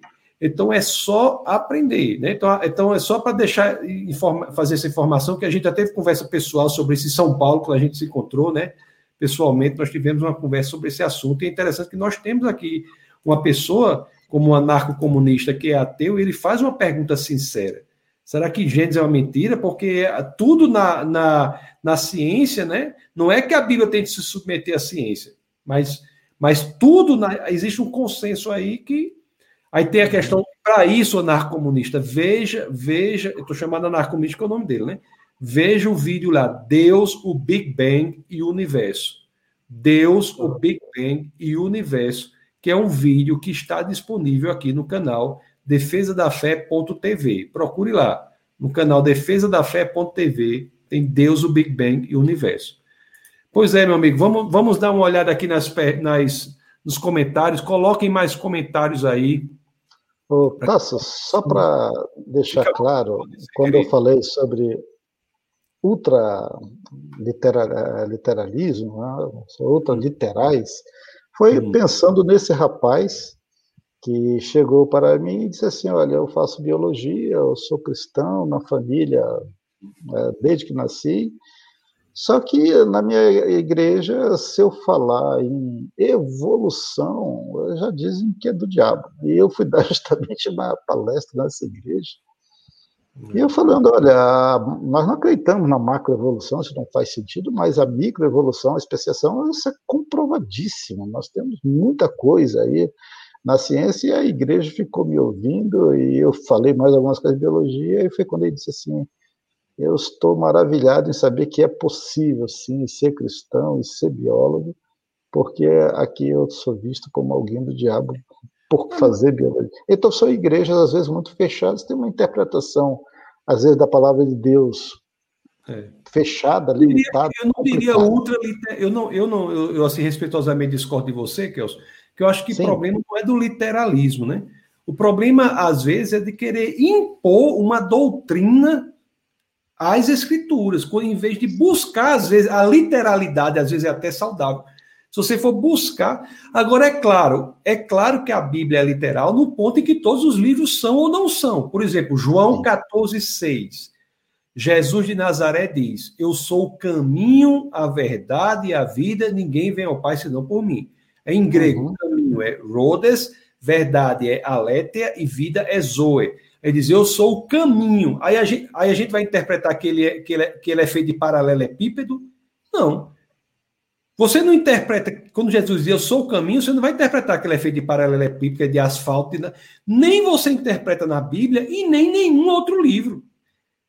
Uhum. Então, é? então, assim, a, a maneira que interpretamos as escrituras, no, do ponto de vista da literalidade, é a mesma que devemos interpretar qualquer outro livro. Agora, Sim. sabendo que é um livro que, que muitos vão ler traduzidos. Aí outra uhum. coisa interessante, Kelso, a pessoa diz assim, como é que eu vou confiar num livro que tem não sei quantas traduções? As pessoas não veem que o grande número de tradução é benéfico ao entendimento correto do texto, porque você tem várias traduções para você compará-las. Pior seria se você tivesse só uma tradução e não, e não soubesse a língua original. Aí você ficaria refém daquele tradutor. Isso. Então, já finalizando essa parte aí, por que, que as pessoas estão saindo da igreja? virando ateus pós-cristãos, é porque de alguma forma as premissas básicas do cristianismo, do teísmo, têm sido solapadas. E o ateísmo tem se apresentado para muitos como uma opção viável, mas eu tenho muitas dúvidas se a pessoa que estava na igreja por tantos anos e depois começa a professar religiosamente ateísmo, se ela de fato entendeu o cristianismo, se ela foi alcançada pela graça. A palavra tem um nome para essas pessoas. Né? É, essas pessoas são aquelas que abandonaram a fé e, basicamente, elas deixaram o cristianismo e, aos poucos, elas foram se afundando no naturalismo. Mas, gente, olha, ninguém sai do cristianismo para o naturalismo, ateísmo, de uma hora para outra. Isso aí tem um monte de passos. A pessoa acaba seguindo um processo que muitas das vezes a igreja não percebe, ou a igreja não dá base para que a pessoa reveja o que está acontecendo na sua vida. Muitas das vezes começa justamente com algum aspecto liberal na própria igreja. A Bíblia começa a não ser vista como infalível. O homem, a pessoa começa a duvidar: será que existe Deus? Não, será que eu fui criado à imagem dele? Começa a duvidar dos milagres, começa a achar que se olha se há mesmo um juízo de Deus, será que esse Deus é bom? E no final das contas, aos poucos, a pessoa está descendo a escada com o ateísmo. É. Nunca é instantâneo, é sempre um processo. Às vezes decepção, né, com a igreja, porque o, o, fato, o fato da pessoa estar na igreja não faz da pessoa um cristão. Como eu acho que Chesterton já dizia, assim como o fato de você estar numa garagem não faz de você um carro. Então, e tem pessoas realmente, Kelson, isso aí eu vejo lá na, na você também sabe, pessoas que querem uma roupagem de cristianismo, mas vivem a vida como se Deus não existisse. Pessoas que se autoproclamam cristãs, mas vivem uma vida que é uma vida contrária ao processo que o cristianismo propõe, que é o processo de santidade. Não são pessoas cristãs genuínas, embora estejam muitas nas igrejas. O fato de alguém estar na igreja não faz uma pessoa um, um, um cristã. Né? Então, nós sabemos. Então, isso aí é muito importante. Muitas pessoas é, se decepcionam, às vezes, com algumas situações. Né? Então, por isso que é importante saber que o cristianismo dá respostas, o cristianismo é um lugar em que perguntas podem ser feitas. Muitos, bom, no próprio Defesa da Fé mesmo, lá no, no prédio lá, do, no, no, prédio que tem lá, tem um prédio grande, aí tem assim, Defesa da Fé, embaixo tem, aqui é proibido não pensar. Aqui é proibido não pensar. Né? Como se Deus quisesse o seu coração e pedisse para você deixar, o, deixar o seu cérebro do lado de fora da porta. Deus não quer isso. Deus, até porque conhecer a Deus é um pressuposto lógico do amor que temos por Ele. Como é que você vai amar verdadeiramente aquele que você não conhece? É por isso que ele se revela tanto nas Escrituras quanto na natureza. Em Romanos 1,20 fala isso. Pessoal, e só para nós entrarmos nas perguntas, eu, a informação que eu sempre dou, eu vou deixar claro aqui. As universidades, as maiores e melhores universidades do mundo, são frutos do cristianismo. Foram fundadas como escolas cristãs. Harvard, Princeton, Yale, Cambridge, Oxford, foram todas fundadas como escolas cristãs. O lema original da Universidade de Harvard é verdade para Cristo e a igreja. Então, então o pensamento faz parte do universo cristão. Vamos, vamos ler as perguntas e comentar? Eram seminários. Diga. Seminários. Eram escolas de discípulos, seminários. Seminários. Isaac Newton, o maior físico que já pisou sobre a Terra, escreveu mais sobre a Bíblia do que sobre ciência. Os escritos é. dele sobre a Bíblia estão até disponíveis na internet, lá num, num, projeto que tem lá da Universidade de Oxford. Quem quiser, bota os comentários ao vídeo no final que eu providencio que o link fique lá, se, se não quiser ter trabalho de procurar. Amigo, pois não, diga, ó, o Gabriel diz aqui, ó, um salve de Ribeirão Preto, São Paulo, salve, salve, Gabriel. João Batista dá boa noite. O grande Ricardo aqui, ó, pessoas boas aqui, maravilhosas, boa noite também. A Girlene dá boa noite, pastor, muito agradável estar aqui. Prazer é todo nosso, Girlene. Né? O Júlio, o físico, o Júlio disse: sou fã do Kelson. Todos nós somos, somos, somos fãs do Kelson. E precisa ver, é, qualquer dia vamos combinar para ele falar japonês aqui, viu? Olha o que o Samuel diz aqui, ó. Um grande e forte abraço virtual aqui de Manaus, Samuel, Bahia. Ah, sou da minha igreja. Samuel. É, eu só acho que eu só acho que o sobrenome dele não está tá, tá errado. É para ser Samuel Amazonas, né? Para estar tá em Manaus, né? o, Luci, o Luciano, maravilhosa noite pra, para vocês, tios, Tasso, Tasso Licu, Kelson Mota, e para todos os irmãos. Esse Obrigado. negócio aí de tio, é, é, seu, é, seu, é seu sobrinho isso aí, Kelson? Sei que é não. Hein? esse nome, é não, né? Não sei. Conheço. Hein? Luciano, Luciano. Sabe o que, Rapaz, sabe o que é isso? Sabe o que é isso na linguagem contemporânea, Kelson? Esse tio, que, sabe como é que se traduz isso aqui? Não. Idosos. Idosos. Idosos. Ó, na, nossa, na nossa época, a leitura disso aqui é isso aqui, ó. Maravilhosa, maravilhosa noite para vocês, idosos. Tasso Licur, Kelson Mota. E para todos, está chamando a gente de velho, Kelson. É isso, viu? Eu aceito, eu aceito. É, é.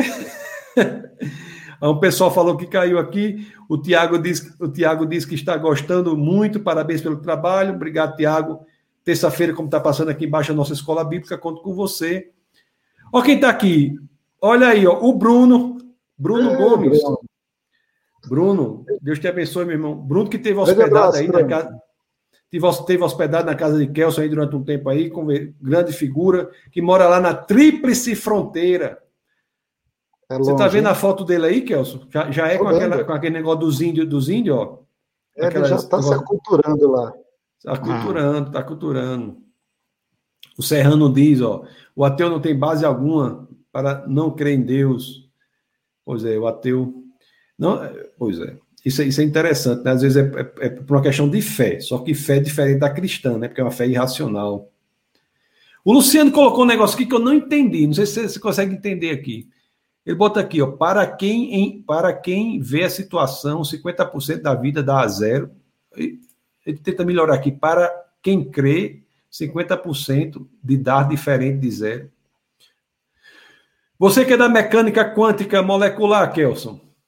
Eu imagino que ele esteva, esteja usando aquele argumento né, de hum. que existe 50% de chance de você crer em Deus, 50% de chance, aliás, de você de Deus existir, 50% de chance de Deus não existir. Então, se você crê que Deus existe, é, o seu 50% é diferente do 50% de quem não crê. Porque se Deus existir, está tudo bem depois que você morrer, mas se Deus. Ah, se você crê em Deus existir, quando você morrer, está tudo bem, mas se você não crê em Deus e Deus existir, quando você morrer, já era. Eu imagino que seja esse aí, né? argumento né? aí que ele esteja falando. Ele colocou esse argumento de uma forma mais resumida. O que é um o Carlos Serra tem alguns problemas, mas tudo bem. É como é difícil para nossos jovens abordarem os ateístas por serem fechados nas suas convicções e não aceitar nenhuma outra. Pois é, é, mas assim, é como a gente conversou aqui, né? Às vezes você começa a perguntar sobre os fundamentos da crença deles. Né? Isso é importante, é uma maneira de começar. Você diz assim, mas espera aí, eu quero entender sua crença. Você diz que Deus não existe, mas com base em quê? Se tudo é uhum. matéria, por que a consciência? Se tudo é matéria, por que a sensação de, de, do, do, bem, do mal? Por que a moralidade? Não foi isso? Sim. E olha, conversem com ateus. Conversem. Eh, são pessoas que eu considero maravilhosas. Eu gosto de conversar com ateu. Já fui um. É, alguns argumentos são muito bons para você ter uma boa discussão e como ex-ateu, eu posso dizer uma coisa para vocês: quando o argumento é bom, e você, como ateu, você é alguém que tem a cabeça no lugar, é uma pessoa que investiga mesmo, aquele argumento fica, viu? Fica, aquilo não sai, aquilo fica queimando na sua mente, porque quando você encontra um ateu honesto que está afim de procurar a verdade, e ele tem um posicionamento acerca do sobrenatural, e você consegue ter uma conversa franca, honesta, Gente, isso faz diferença. Eu já tive algumas Agora, oportunidades sobre isso que foram maravilhosas, numa boa conversa com a Teresa. Agora, há também, é importante dizer, há aqueles que tomaram a decisão. Que não há uhum. argumento no mundo que mude a decisão da pessoa. É um elemento volitivo de vontade. Não estão em busca da verdade pelas evidências. Então, a esses cabe, a todos cabe respeitar. Não é? Sim. Mas assim, tem um tem que saber se a pessoa quer realmente discutir os fundamentos da, da, da cosmovisão. Ah, eu tive é como por disso.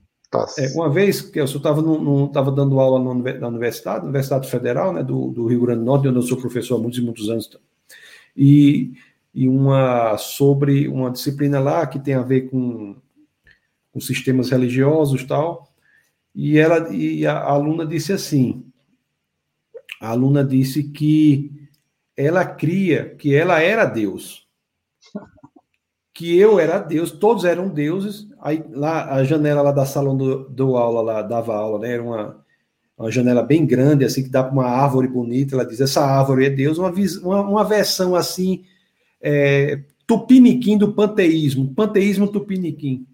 Então ela disse que ela era Deus, todo mundo era Deus. Aí eu disse assim para ela: não, tudo bem, é uma, é uma visão belíssima. E de fato é, né? Que é todo mundo ser Deus, a barata ser Deus, o grilo ser Deus. É uma visão belíssima. Agora eu digo, mas você pode me apresentar alguma evidência para isso?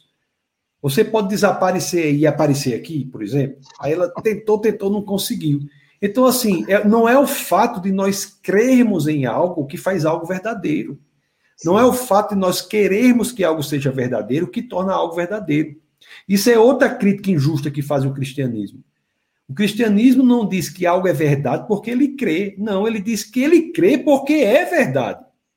Jesus diz: Eu sou a verdade, em João 14,6. E, e eu até falei, na, quando eu falei antes, eu falei o termo em grego aletheia, que é exatamente o termo sobre o qual os gregos se debruçavam durante séculos e séculos, a busca da verdade. Jesus diz: Eu sou esse elemento sobre o qual vocês têm se debruçado durante todo esse tempo procurando. Eu sou a expressão da verdade. Então, o cristianismo ele não é fora da investigação, ele se põe à investigação. Sim. Isso é muito, muito importante, né? Nós temos aqui é, o, o Severino diz: como você acha? Primeiro, Letícia disse: por que acreditar na existência de Deus? Eu até, eu até, nós falamos sobre isso, nós temos o Café Consciência, os, li, os vídeos aí, Letícia. Assista, por favor. Qualquer coisa você coloca nos comentários lá no vídeo que vai ficar no YouTube que eu providenciarei que seja respondido, com links e tudo mais que você precisar. Agora, o Severino diz assim: como, como Stephen Hawking é, responderia esta pergunta? Aí ele diz uma pergunta assim: é. Como você acha que Stephen Hawking responderia essa pergunta? Quem veio primeiro, o ovo ou a galinha? Como surgiu o primeiro ser humano? Como esse ser humano conseguiu crescer se ninguém o alimentar? Na realidade, né, Severino, o Kelson até falou aqui que a, o aparecimento da vida a partir do nada, a biopoiesis, o aparecimento da vida por acaso é algo sobre o que nada sabe a ciência. A ciência, nem, a ciência é um campo de absoluto obscurantismo para a ciência. A ciência não tem resposta para o aparecimento da vida a partir da não-vida. Tinha até os métodos eficazes de esterilização por Pasteur serem inventados após o, a, a, a, esterilização, né, como se, a gente não compra leite, leite pasteurizado, após os métodos de, pasteur, de, de, de esterilização, nunca se viu você colocar um recipiente e aparecer vida na não-vida, quando é devidamente esterilizado. Então, nada sabe, né, Kels? Ah, o Stephen Hawking, eu acho que respondeu essa sua pergunta. Uma vez ele disse o seguinte: nós, seres humanos, somos apenas uma estirpe avançada de macacos, em um planeta menor de uma estrela muito comum. Mas podemos entender o universo, isso nos torna muito especiais. Então, na cabeça dele, isso aí veio do nada. Uh, somos uma forma de macaco, ele é, eu não sou, é, é o caso dele. E ele disse: podemos entender, podemos entender, entender o universo, isso nos torna especiais, o que é um problema, porque se eu sou basicamente uma espécie de macaco avançado, uma estrela completamente sem sentido comum, isso não me torna especial coisa nenhuma. Então, para ele, quem veio primeiro, o ovo ou a galinha, ele vai dizer assim: é nada, veio nada, só matéria. É uma pessoa que tinha uma visão muito triste da vida. Né? Ele disse assim uma vez sobre a sua doença eu vivo com a perspectiva de uma morte precoce há 49 anos. Eu não tenho medo de morrer, mas aí ele acrescentou assim, mas eu também não tenho pressa, não quero morrer. É interessante. É. Rapaz, teve um, uma vez um casal que, que tinha, esse, esse problema, né? Ele era cristão, ela não. Aí ela chegou para o filho, né? A mãe chegou para o filho e explicava assim: meu filho, nós viemos do macaco. Só, só para deixar claro que nem o, os evolucionistas defendem isso, né? Eles defendem que homem e macaco vieram do mesmo ancestral, mas eu estou falando aqui na forma popular. Aí ela chegou, meu filho, nós viemos do macaco tal. Aí o menino foi perguntar para o pai, que chegou, papai, mamãe está dizendo que nós viemos do macaco, é verdade? Aí o pai respondeu, bom, meu filho, a família dela pode até ser, mas, mas a nossa não. Ele, ele foi por esse caminho, né? Disse que se ela acha que ela veio do macaco, a família dela, mas a nossa não. Aí, aí Eu espero que ele não tenha ouvido essa resposta, não. É. Das cucuias. Ia ser uma briga, né, Kelson?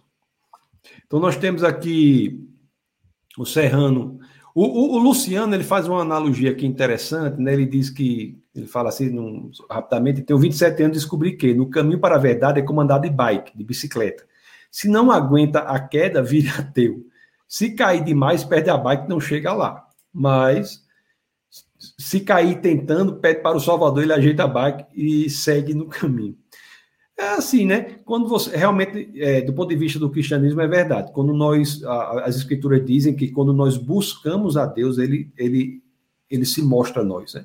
Então, se você é ateu aqui, está nessa dúvida, eu sugiro a você que hoje à noite, aí antes de dormir, você diga assim: Deus, Jesus, se você existe, se mostre para mim. Se você existe, se mostre para mim.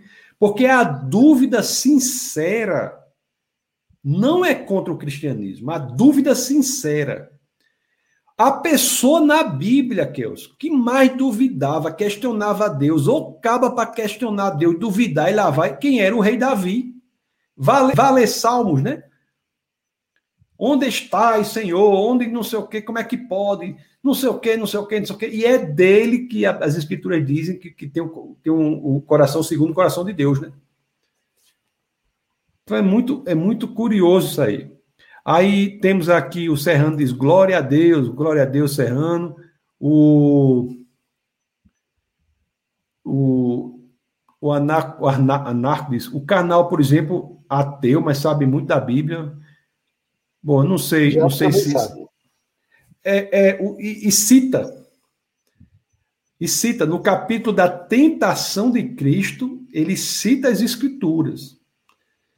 Né? É tão interessante isso, Kelso, você concordar comigo, para ver se você concorda comigo, tão interessante que o cristianismo anarco, senhor anarco-comunista, ele não se dá pela questão intelectual, não há conversão intelectual, há rendição intelectual. Você se rende à verdade do evangelho e a partir daí você entrega a sua vida ao Senhor. Então, a apologética, que é, que é o estudo das razões para a fé, é um, é um estudo de limpar os obstáculos que separam o homem do evangelho. Por quê? Por que isso é importante? Porque Deus ele não busca o cérebro de um filósofo, ele busca o coração de uma criança. Então, às vezes, quando nós pelo, temos obstáculos intelectuais e pelo estudo limpamos os obstáculos, aí é que nós entregamos nosso coração. Olha que interessante o anarcomunista diz aqui, Kelso. Ele diz assim, ó, ele foi honesto. Olha, você vê que é uma pessoa honesta intelectualmente. Porque ela coloca aqui, ó, concordo, acho que houve decepção minha com a igreja na infância. É isso, meu amigo. Será, será que a decepção que você teve pode ser atribuída a Jesus de Nazaré? Será que Jesus faria o que, o que foi feito para que você se decepcionasse?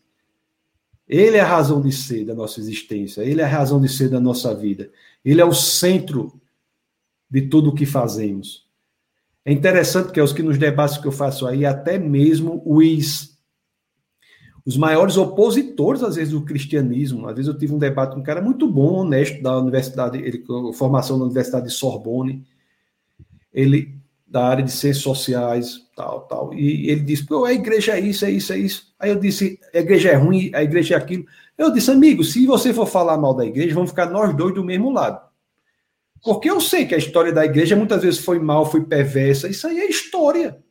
Agora eu perguntei para ele, mas me diga, isso que você critica na igreja, você acha que podemos colocar na conta de Jesus Cristo? E ele disse, não. Então é isso. Nós não podemos julgar um sistema de pensamento pelo desvio que se faz dele. O cristianismo não pode ser julgado pelo desvio que se faz do cristianismo. Então voltemos para Cristo e busque anarcomunista, uma igreja, senhor anarco, né, que tá, e busque uma igreja que seja genuinamente bíblica, séria. Não é isso, meu querido? Sim, sem dúvida. Você acabou citando aí um argumento que eu já ouvi certa vez, dizendo assim, que se Deus existisse, todo o povo seria unido, as religiões dividem, né? as religiões são mais, são erradas. E aí eu quero lembrar que Jesus ele não veio para unir o mundo, ele veio para resgatar o seu povo. Então nós temos que ter algumas uh, ideias muito claras a respeito do contexto. Ele disse: Olha, eu vim trazer a espada, né? trazer a divisão. Ele veio para buscar aqueles que são seus. Se você é ateu, se você tem dúvidas, não tem nenhum problema ter dúvida.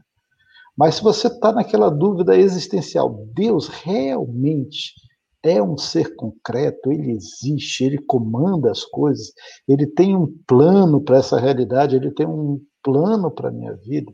Se você está com essa dúvida, é, o meu conselho é continue com ela e busque resolvê-la. Vá ler, vá procurar. Se a sua dúvida é em relação ao cristianismo, e o nosso contexto todo é de cristão aqui, pegue a palavra de Deus. Ah, mas eu não acredito nela com a palavra de Deus. Leia, leia como um livro. E quando você estiver lendo, preste atenção nos termos. Busque entender, não entenda isso daqui. Ore, ah, mas eu não gosto de orar. Faça uma oração ateia.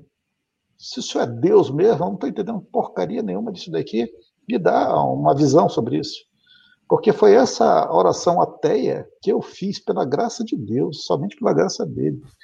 Quando eu me confrontei depois de um ano e tanto na igreja, sem conseguir entender a palavra, abrindo aquela Bíblia, olhando para aquilo, aquilo não fazia o mínimo sentido para mim. Foi quando eu tive que estar a sós com Deus, eu estava extremamente ali, uh, não chateado, eu estava sentindo fracassado. Não tinha como provar que Deus existia. Passei um ano e um pouquinho na minha igreja, que, que o Senhor me alcançou, a Holiness, e depois de um ano e tanto ali, não conseguia crer. Li a Bíblia várias vezes, me perturbei ao ler a Bíblia, a Bíblia nos perturba, e aquilo, longe de me trazer para perto de Deus, me aumentou a dúvida. E Deus me colocou numa saia justa a ponto de eu dizer assim: se é realmente Deus, se você realmente existe, eu gostaria de ser crente, mas eu não conseguia imediatamente. Ali eu alcancei a graça, eu me tornei cristão. Subi crente numa laje, desci, subi ateu, desci crente. Estranho, mas tudo aquilo que eu li naquele um ano da palavra de Deus e de alguns autores, aquilo veio à mente. E o Senhor foi usando aquilo, e não só aquilo, usou a ciência também, usou alguns professores que eu tinha, ateus, que me perturbava com alguns argumentos que eu via que tinham inconsistências científicas e filosóficas. Então, se você está com dúvida, continue nessa dúvida no sentido de dirimi-la. Busque, primeiro, ler a palavra de Deus. Ah, não consigo entender nada. Procure alguém que possa te ensinar, ou alguém que possa te tirar algumas dúvidas. Pessoas que tenham um entendimento claro da fé cristã. E, ao encontrar essas pessoas, pergunte tudo. Não deixe nada de lado, não. Se não concordar, diga não concordo. Mas explique por que, que você não concorda. Tente chegar à raiz do seu problema. Porque, de fato, Deus existe. De fato, ele se revelou na pessoa do seu filho, Jesus Cristo. E, de fato, ele tem uma comunhão pessoal com aqueles que são seus. E voltará uma segunda vez. E você disse, ah, mas a ciência não provou isso. Isso não tem nada a ver com ciência. A ciência é criação de Deus. Nós estamos falando da pessoa de Deus, aquele que criou a ciência. A ciência nos revela o poder de Deus na criação, mas a palavra dele nos revela a salvação que ele nos otorgou em Cristo Jesus. Então não tem problema não.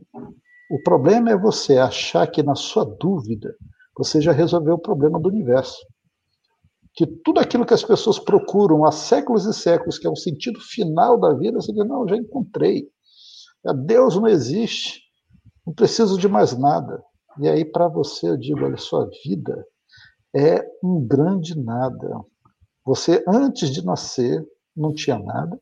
Depois que você morrer, também não vai ser nada. Sua vida está entre dois grandes esquecimentos, se Deus não existe. E se ele existir também, para você, eu posso dizer que ele existe, você também vai para um outro esquecimento após a sua vida.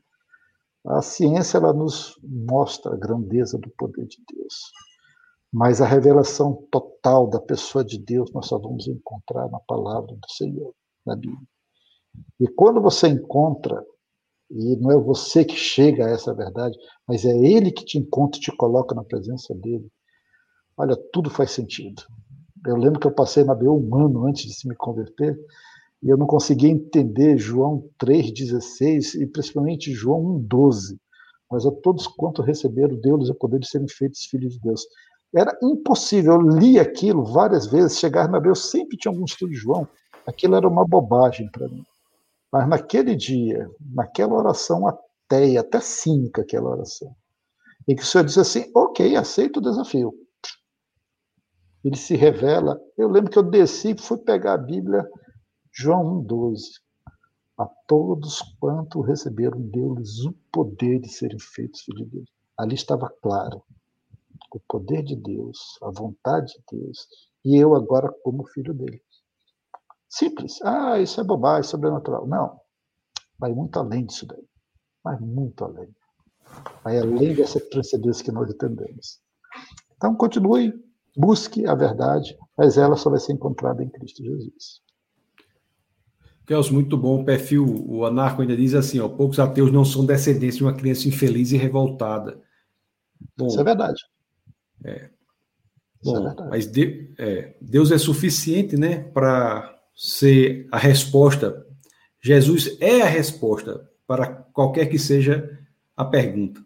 Pergunta. É, qualquer que seja o problema, qualquer que seja a situação, às vezes Pessoas que nem, não têm pai, né? Deus pode ser o pai que a pessoa nunca teve. Pessoas que teve, tiveram um problema, Deus é a, a cura. Deus faz das suas feridas o seu ministério. Sim. Se você tem alguma dúvida, se é ateu, quer conversar sobre dúvida, não para provar se Deus existe ou não, se você está certo ou estou errado, não, pode me procurar. Na internet você vai encontrar meu canal, o meu e-mail. Né? Pode entrar em contato, a gente pode conversar por telefone. Eu estou disponível para ouvir e, se Deus permitir, tirar alguma dúvida. Agora, você está no canal tal para discutir ateísmo e não sei. Não, não estou. Eu não discuto isso daí, provar que Deus existe ou não para você.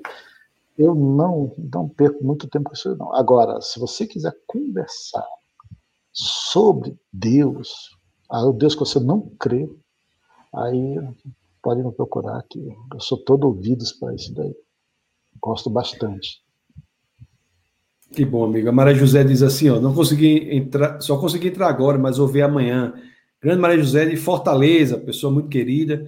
Aqui quem está aqui também, rapaz, meu filho está aqui, o Orlando Licurgo, está aí, é o grande Orlando, seja muito bem-vindo. O Bruno diz assim, ó, Bruno Gomes, a ultraliteralidade rejeita todo qualquer conhecimento científico externo que contribui para o bom estudo literal dos textos sagrados. Foi o caso do teólogo Charles Parham. Ele diz isso aí. O João Batista diz a paz, a paz do, do Senhor, a paz. João, o Luiz também está aqui, diz boa noite, Deus abençoe a todos. Luiz, seja muito bem-vindo. Né? O Anarco aqui Chega aqui, sim, o Newton queria provar a ciência pela Bíblia, bem louco.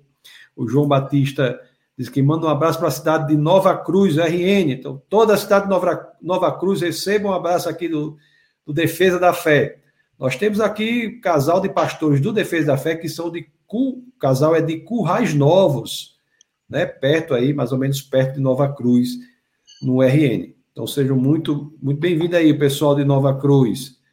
O Luciano é, diz, tem uma, deixa eu ver mais o que nós temos aqui. O Carlos fala da biogênese, tal, tal, tal. O Severino Uh, tem outras preocupações, deixa eu passar aqui que o tempo já está bem avançado. Né? Tá Aí o, o Matheus diz. Hã?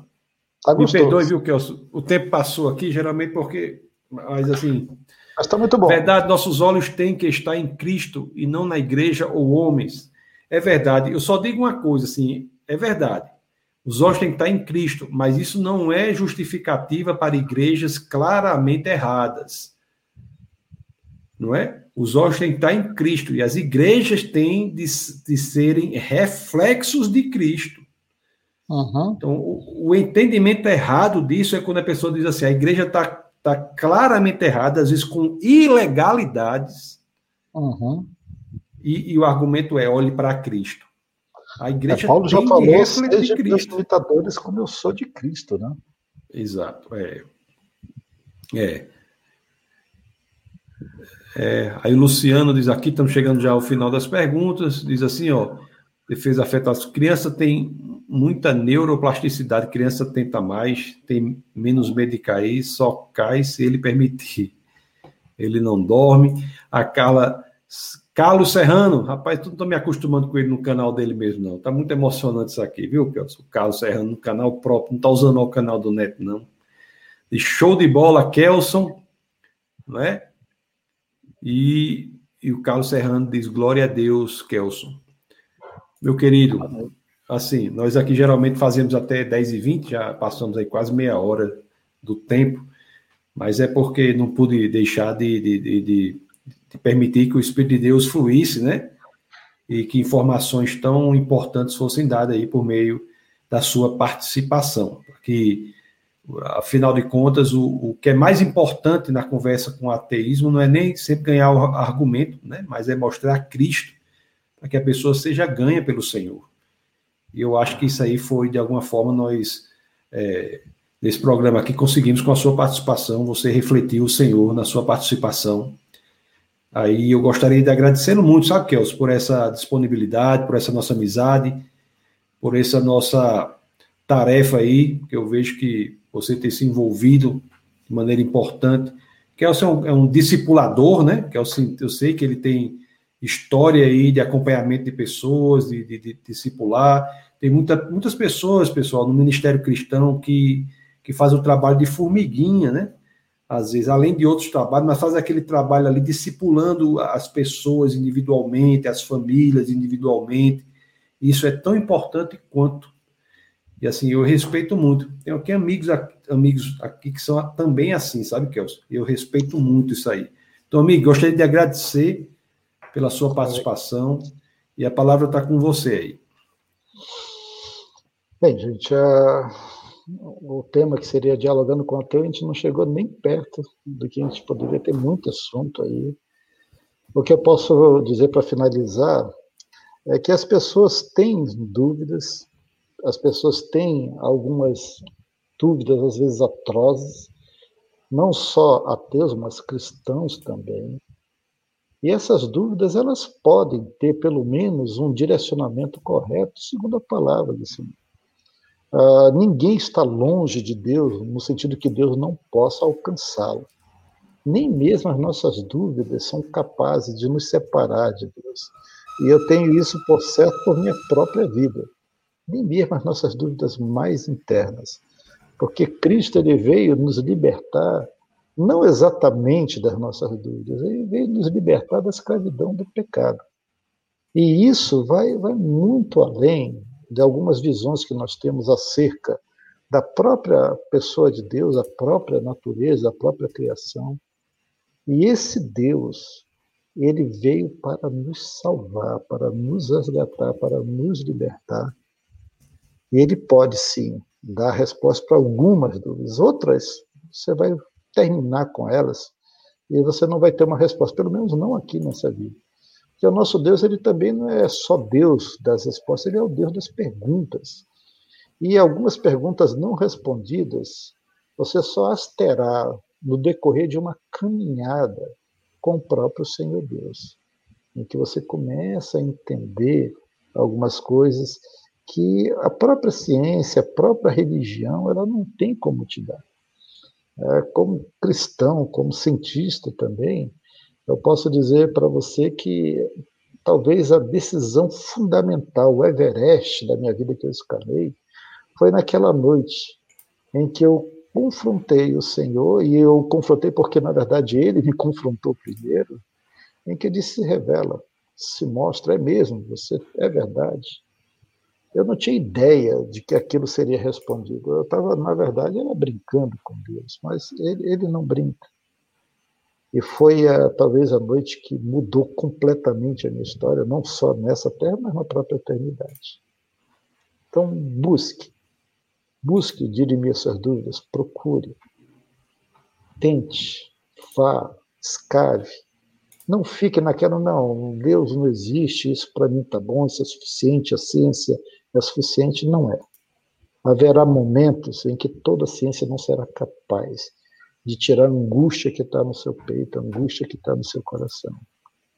Não tem como tirar esse vazio do peito com uma crença espúria como o ateísmo.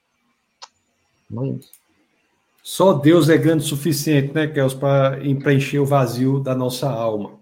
Sim, Meu querido, muito obrigado, que Deus lhe abençoe grandemente, que um forte abraço aí da sua família, né? Um abraço que, que Deus proteja toda a sua família, que Deus possa colocar cada vez mais no coração de todos vocês essa missão aí de refletir Cristo para as pessoas que ainda não o conhecem, ou que o conhecem, mas não o conhecem verdadeiramente. Um abração, meu querido. Fique com Deus. Muito obrigado, viu? Abraço a todos. Qualquer é coisa, entre em contato. Maravilha. Meus queridos, vocês viram aí que maravilha essa participação do Kelson. Vocês ficaram certamente impressionados né, com um testemunho tão poderoso. Um homem de Deus, dedicado ao estudo, dedicado à família. Uma pessoa que se coloca à disposição, inclusive, né, para. Se você é de Manaus, você tem um que está nessa dúvida, né, procura lá o Kelson. O Kelson é um cara que, que pode ajudar você, tá bom? Um grande abraço para todos vocês. Uma satisfação. Quero agradecer aqui um abraço especial à esposa do, do Kelson, que está aqui nos, é, nos acompanhando. A Elaine, mandou um abraço. Muito obrigado, Elaine, para você também, para suas para suas filhas, para o Kelson já dei, né? Um abraço para todos vocês, para todos vocês que estão aí, tá bom? E Deus abençoe grandemente. Muito obrigado. É isso, meus queridos. Domingo agora estarei pregando aqui da igreja. Estou em Brasília, mas o Defesa da Fé está em vários lugares, né? Pessoas nos acompanham de todos os lugares do Brasil e mesmo do mundo. Estarei pregando aqui às 18 horas. 18 horas no defesa da fé.tv, né? Darei continuidade aí à série sobre o Evangelho de João. Então, 18 horas, você está convidado a estar conectado conosco no defesa da fé.tv. E na terça-feira, é, subsequente, nós teremos aí a nossa escola bíblica semanal, que é toda terça às 21 horas. Também você está convidado. E quinta-feira, o nosso webcast. Deixa, nós temos aí uns um, programados uns webcasts tão. Assim, o com o Kelson é, é, uma coisa maravilhosa, né? Os outros também vão, são muito bons, são maravilhosos também. Então você procure aí na quinta-feira é, nos acompanhar. Então, domingo, 18 horas terça-feira, 21 horas e quinta-feira, é, 21 horas. Se você se sentir confortável e Deus colocar no seu, no seu coração, for um direcionamento do Senhor, e você quiser contribuir com o Ministério da Defesa da Fé, eu vou colocar aqui o, o, o Pix, né, que chama aquele Pix, que chama aí, ao final eu coloco, que é a conta, mas no final eu coloco o Pix. Eu acho que eu tenho o Pix, vou pedir para colocar o Pix aqui, está aqui, pronto. Se vocês quiserem, fique bem à vontade. Todo o dinheiro que é, é destinado à defesa da fé é utilizado para a expansão do ministério e suas atividades. Todo, todo o dinheiro é destinado para esse fim. Então, você fique bem à vontade, se assim você desejar. Então, que Deus os abençoe é, poderosamente. Foi uma grande alegria que a presença de Kelson conosco e agradeço a todos que nos acompanharam e que essa semana aí, o resto, o resto da semana, sexta-feira tal, até o final, seja uma oportunidade que nós vamos ter aí para cada dia pensarmos e refletirmos sobre o que ouvimos aqui. Se você é ateu, considere a possibilidade de abrir-se para a investigação da verdade em Cristo. considere essa possibilidade. Ok, meus queridos? E nunca se esqueçam, aqui no Defesa da Fé é proibido não pensar. Então, um grande abraço, Deus abençoe e até domingo, terça e quinta-feira. Deus abençoe vocês. Abração.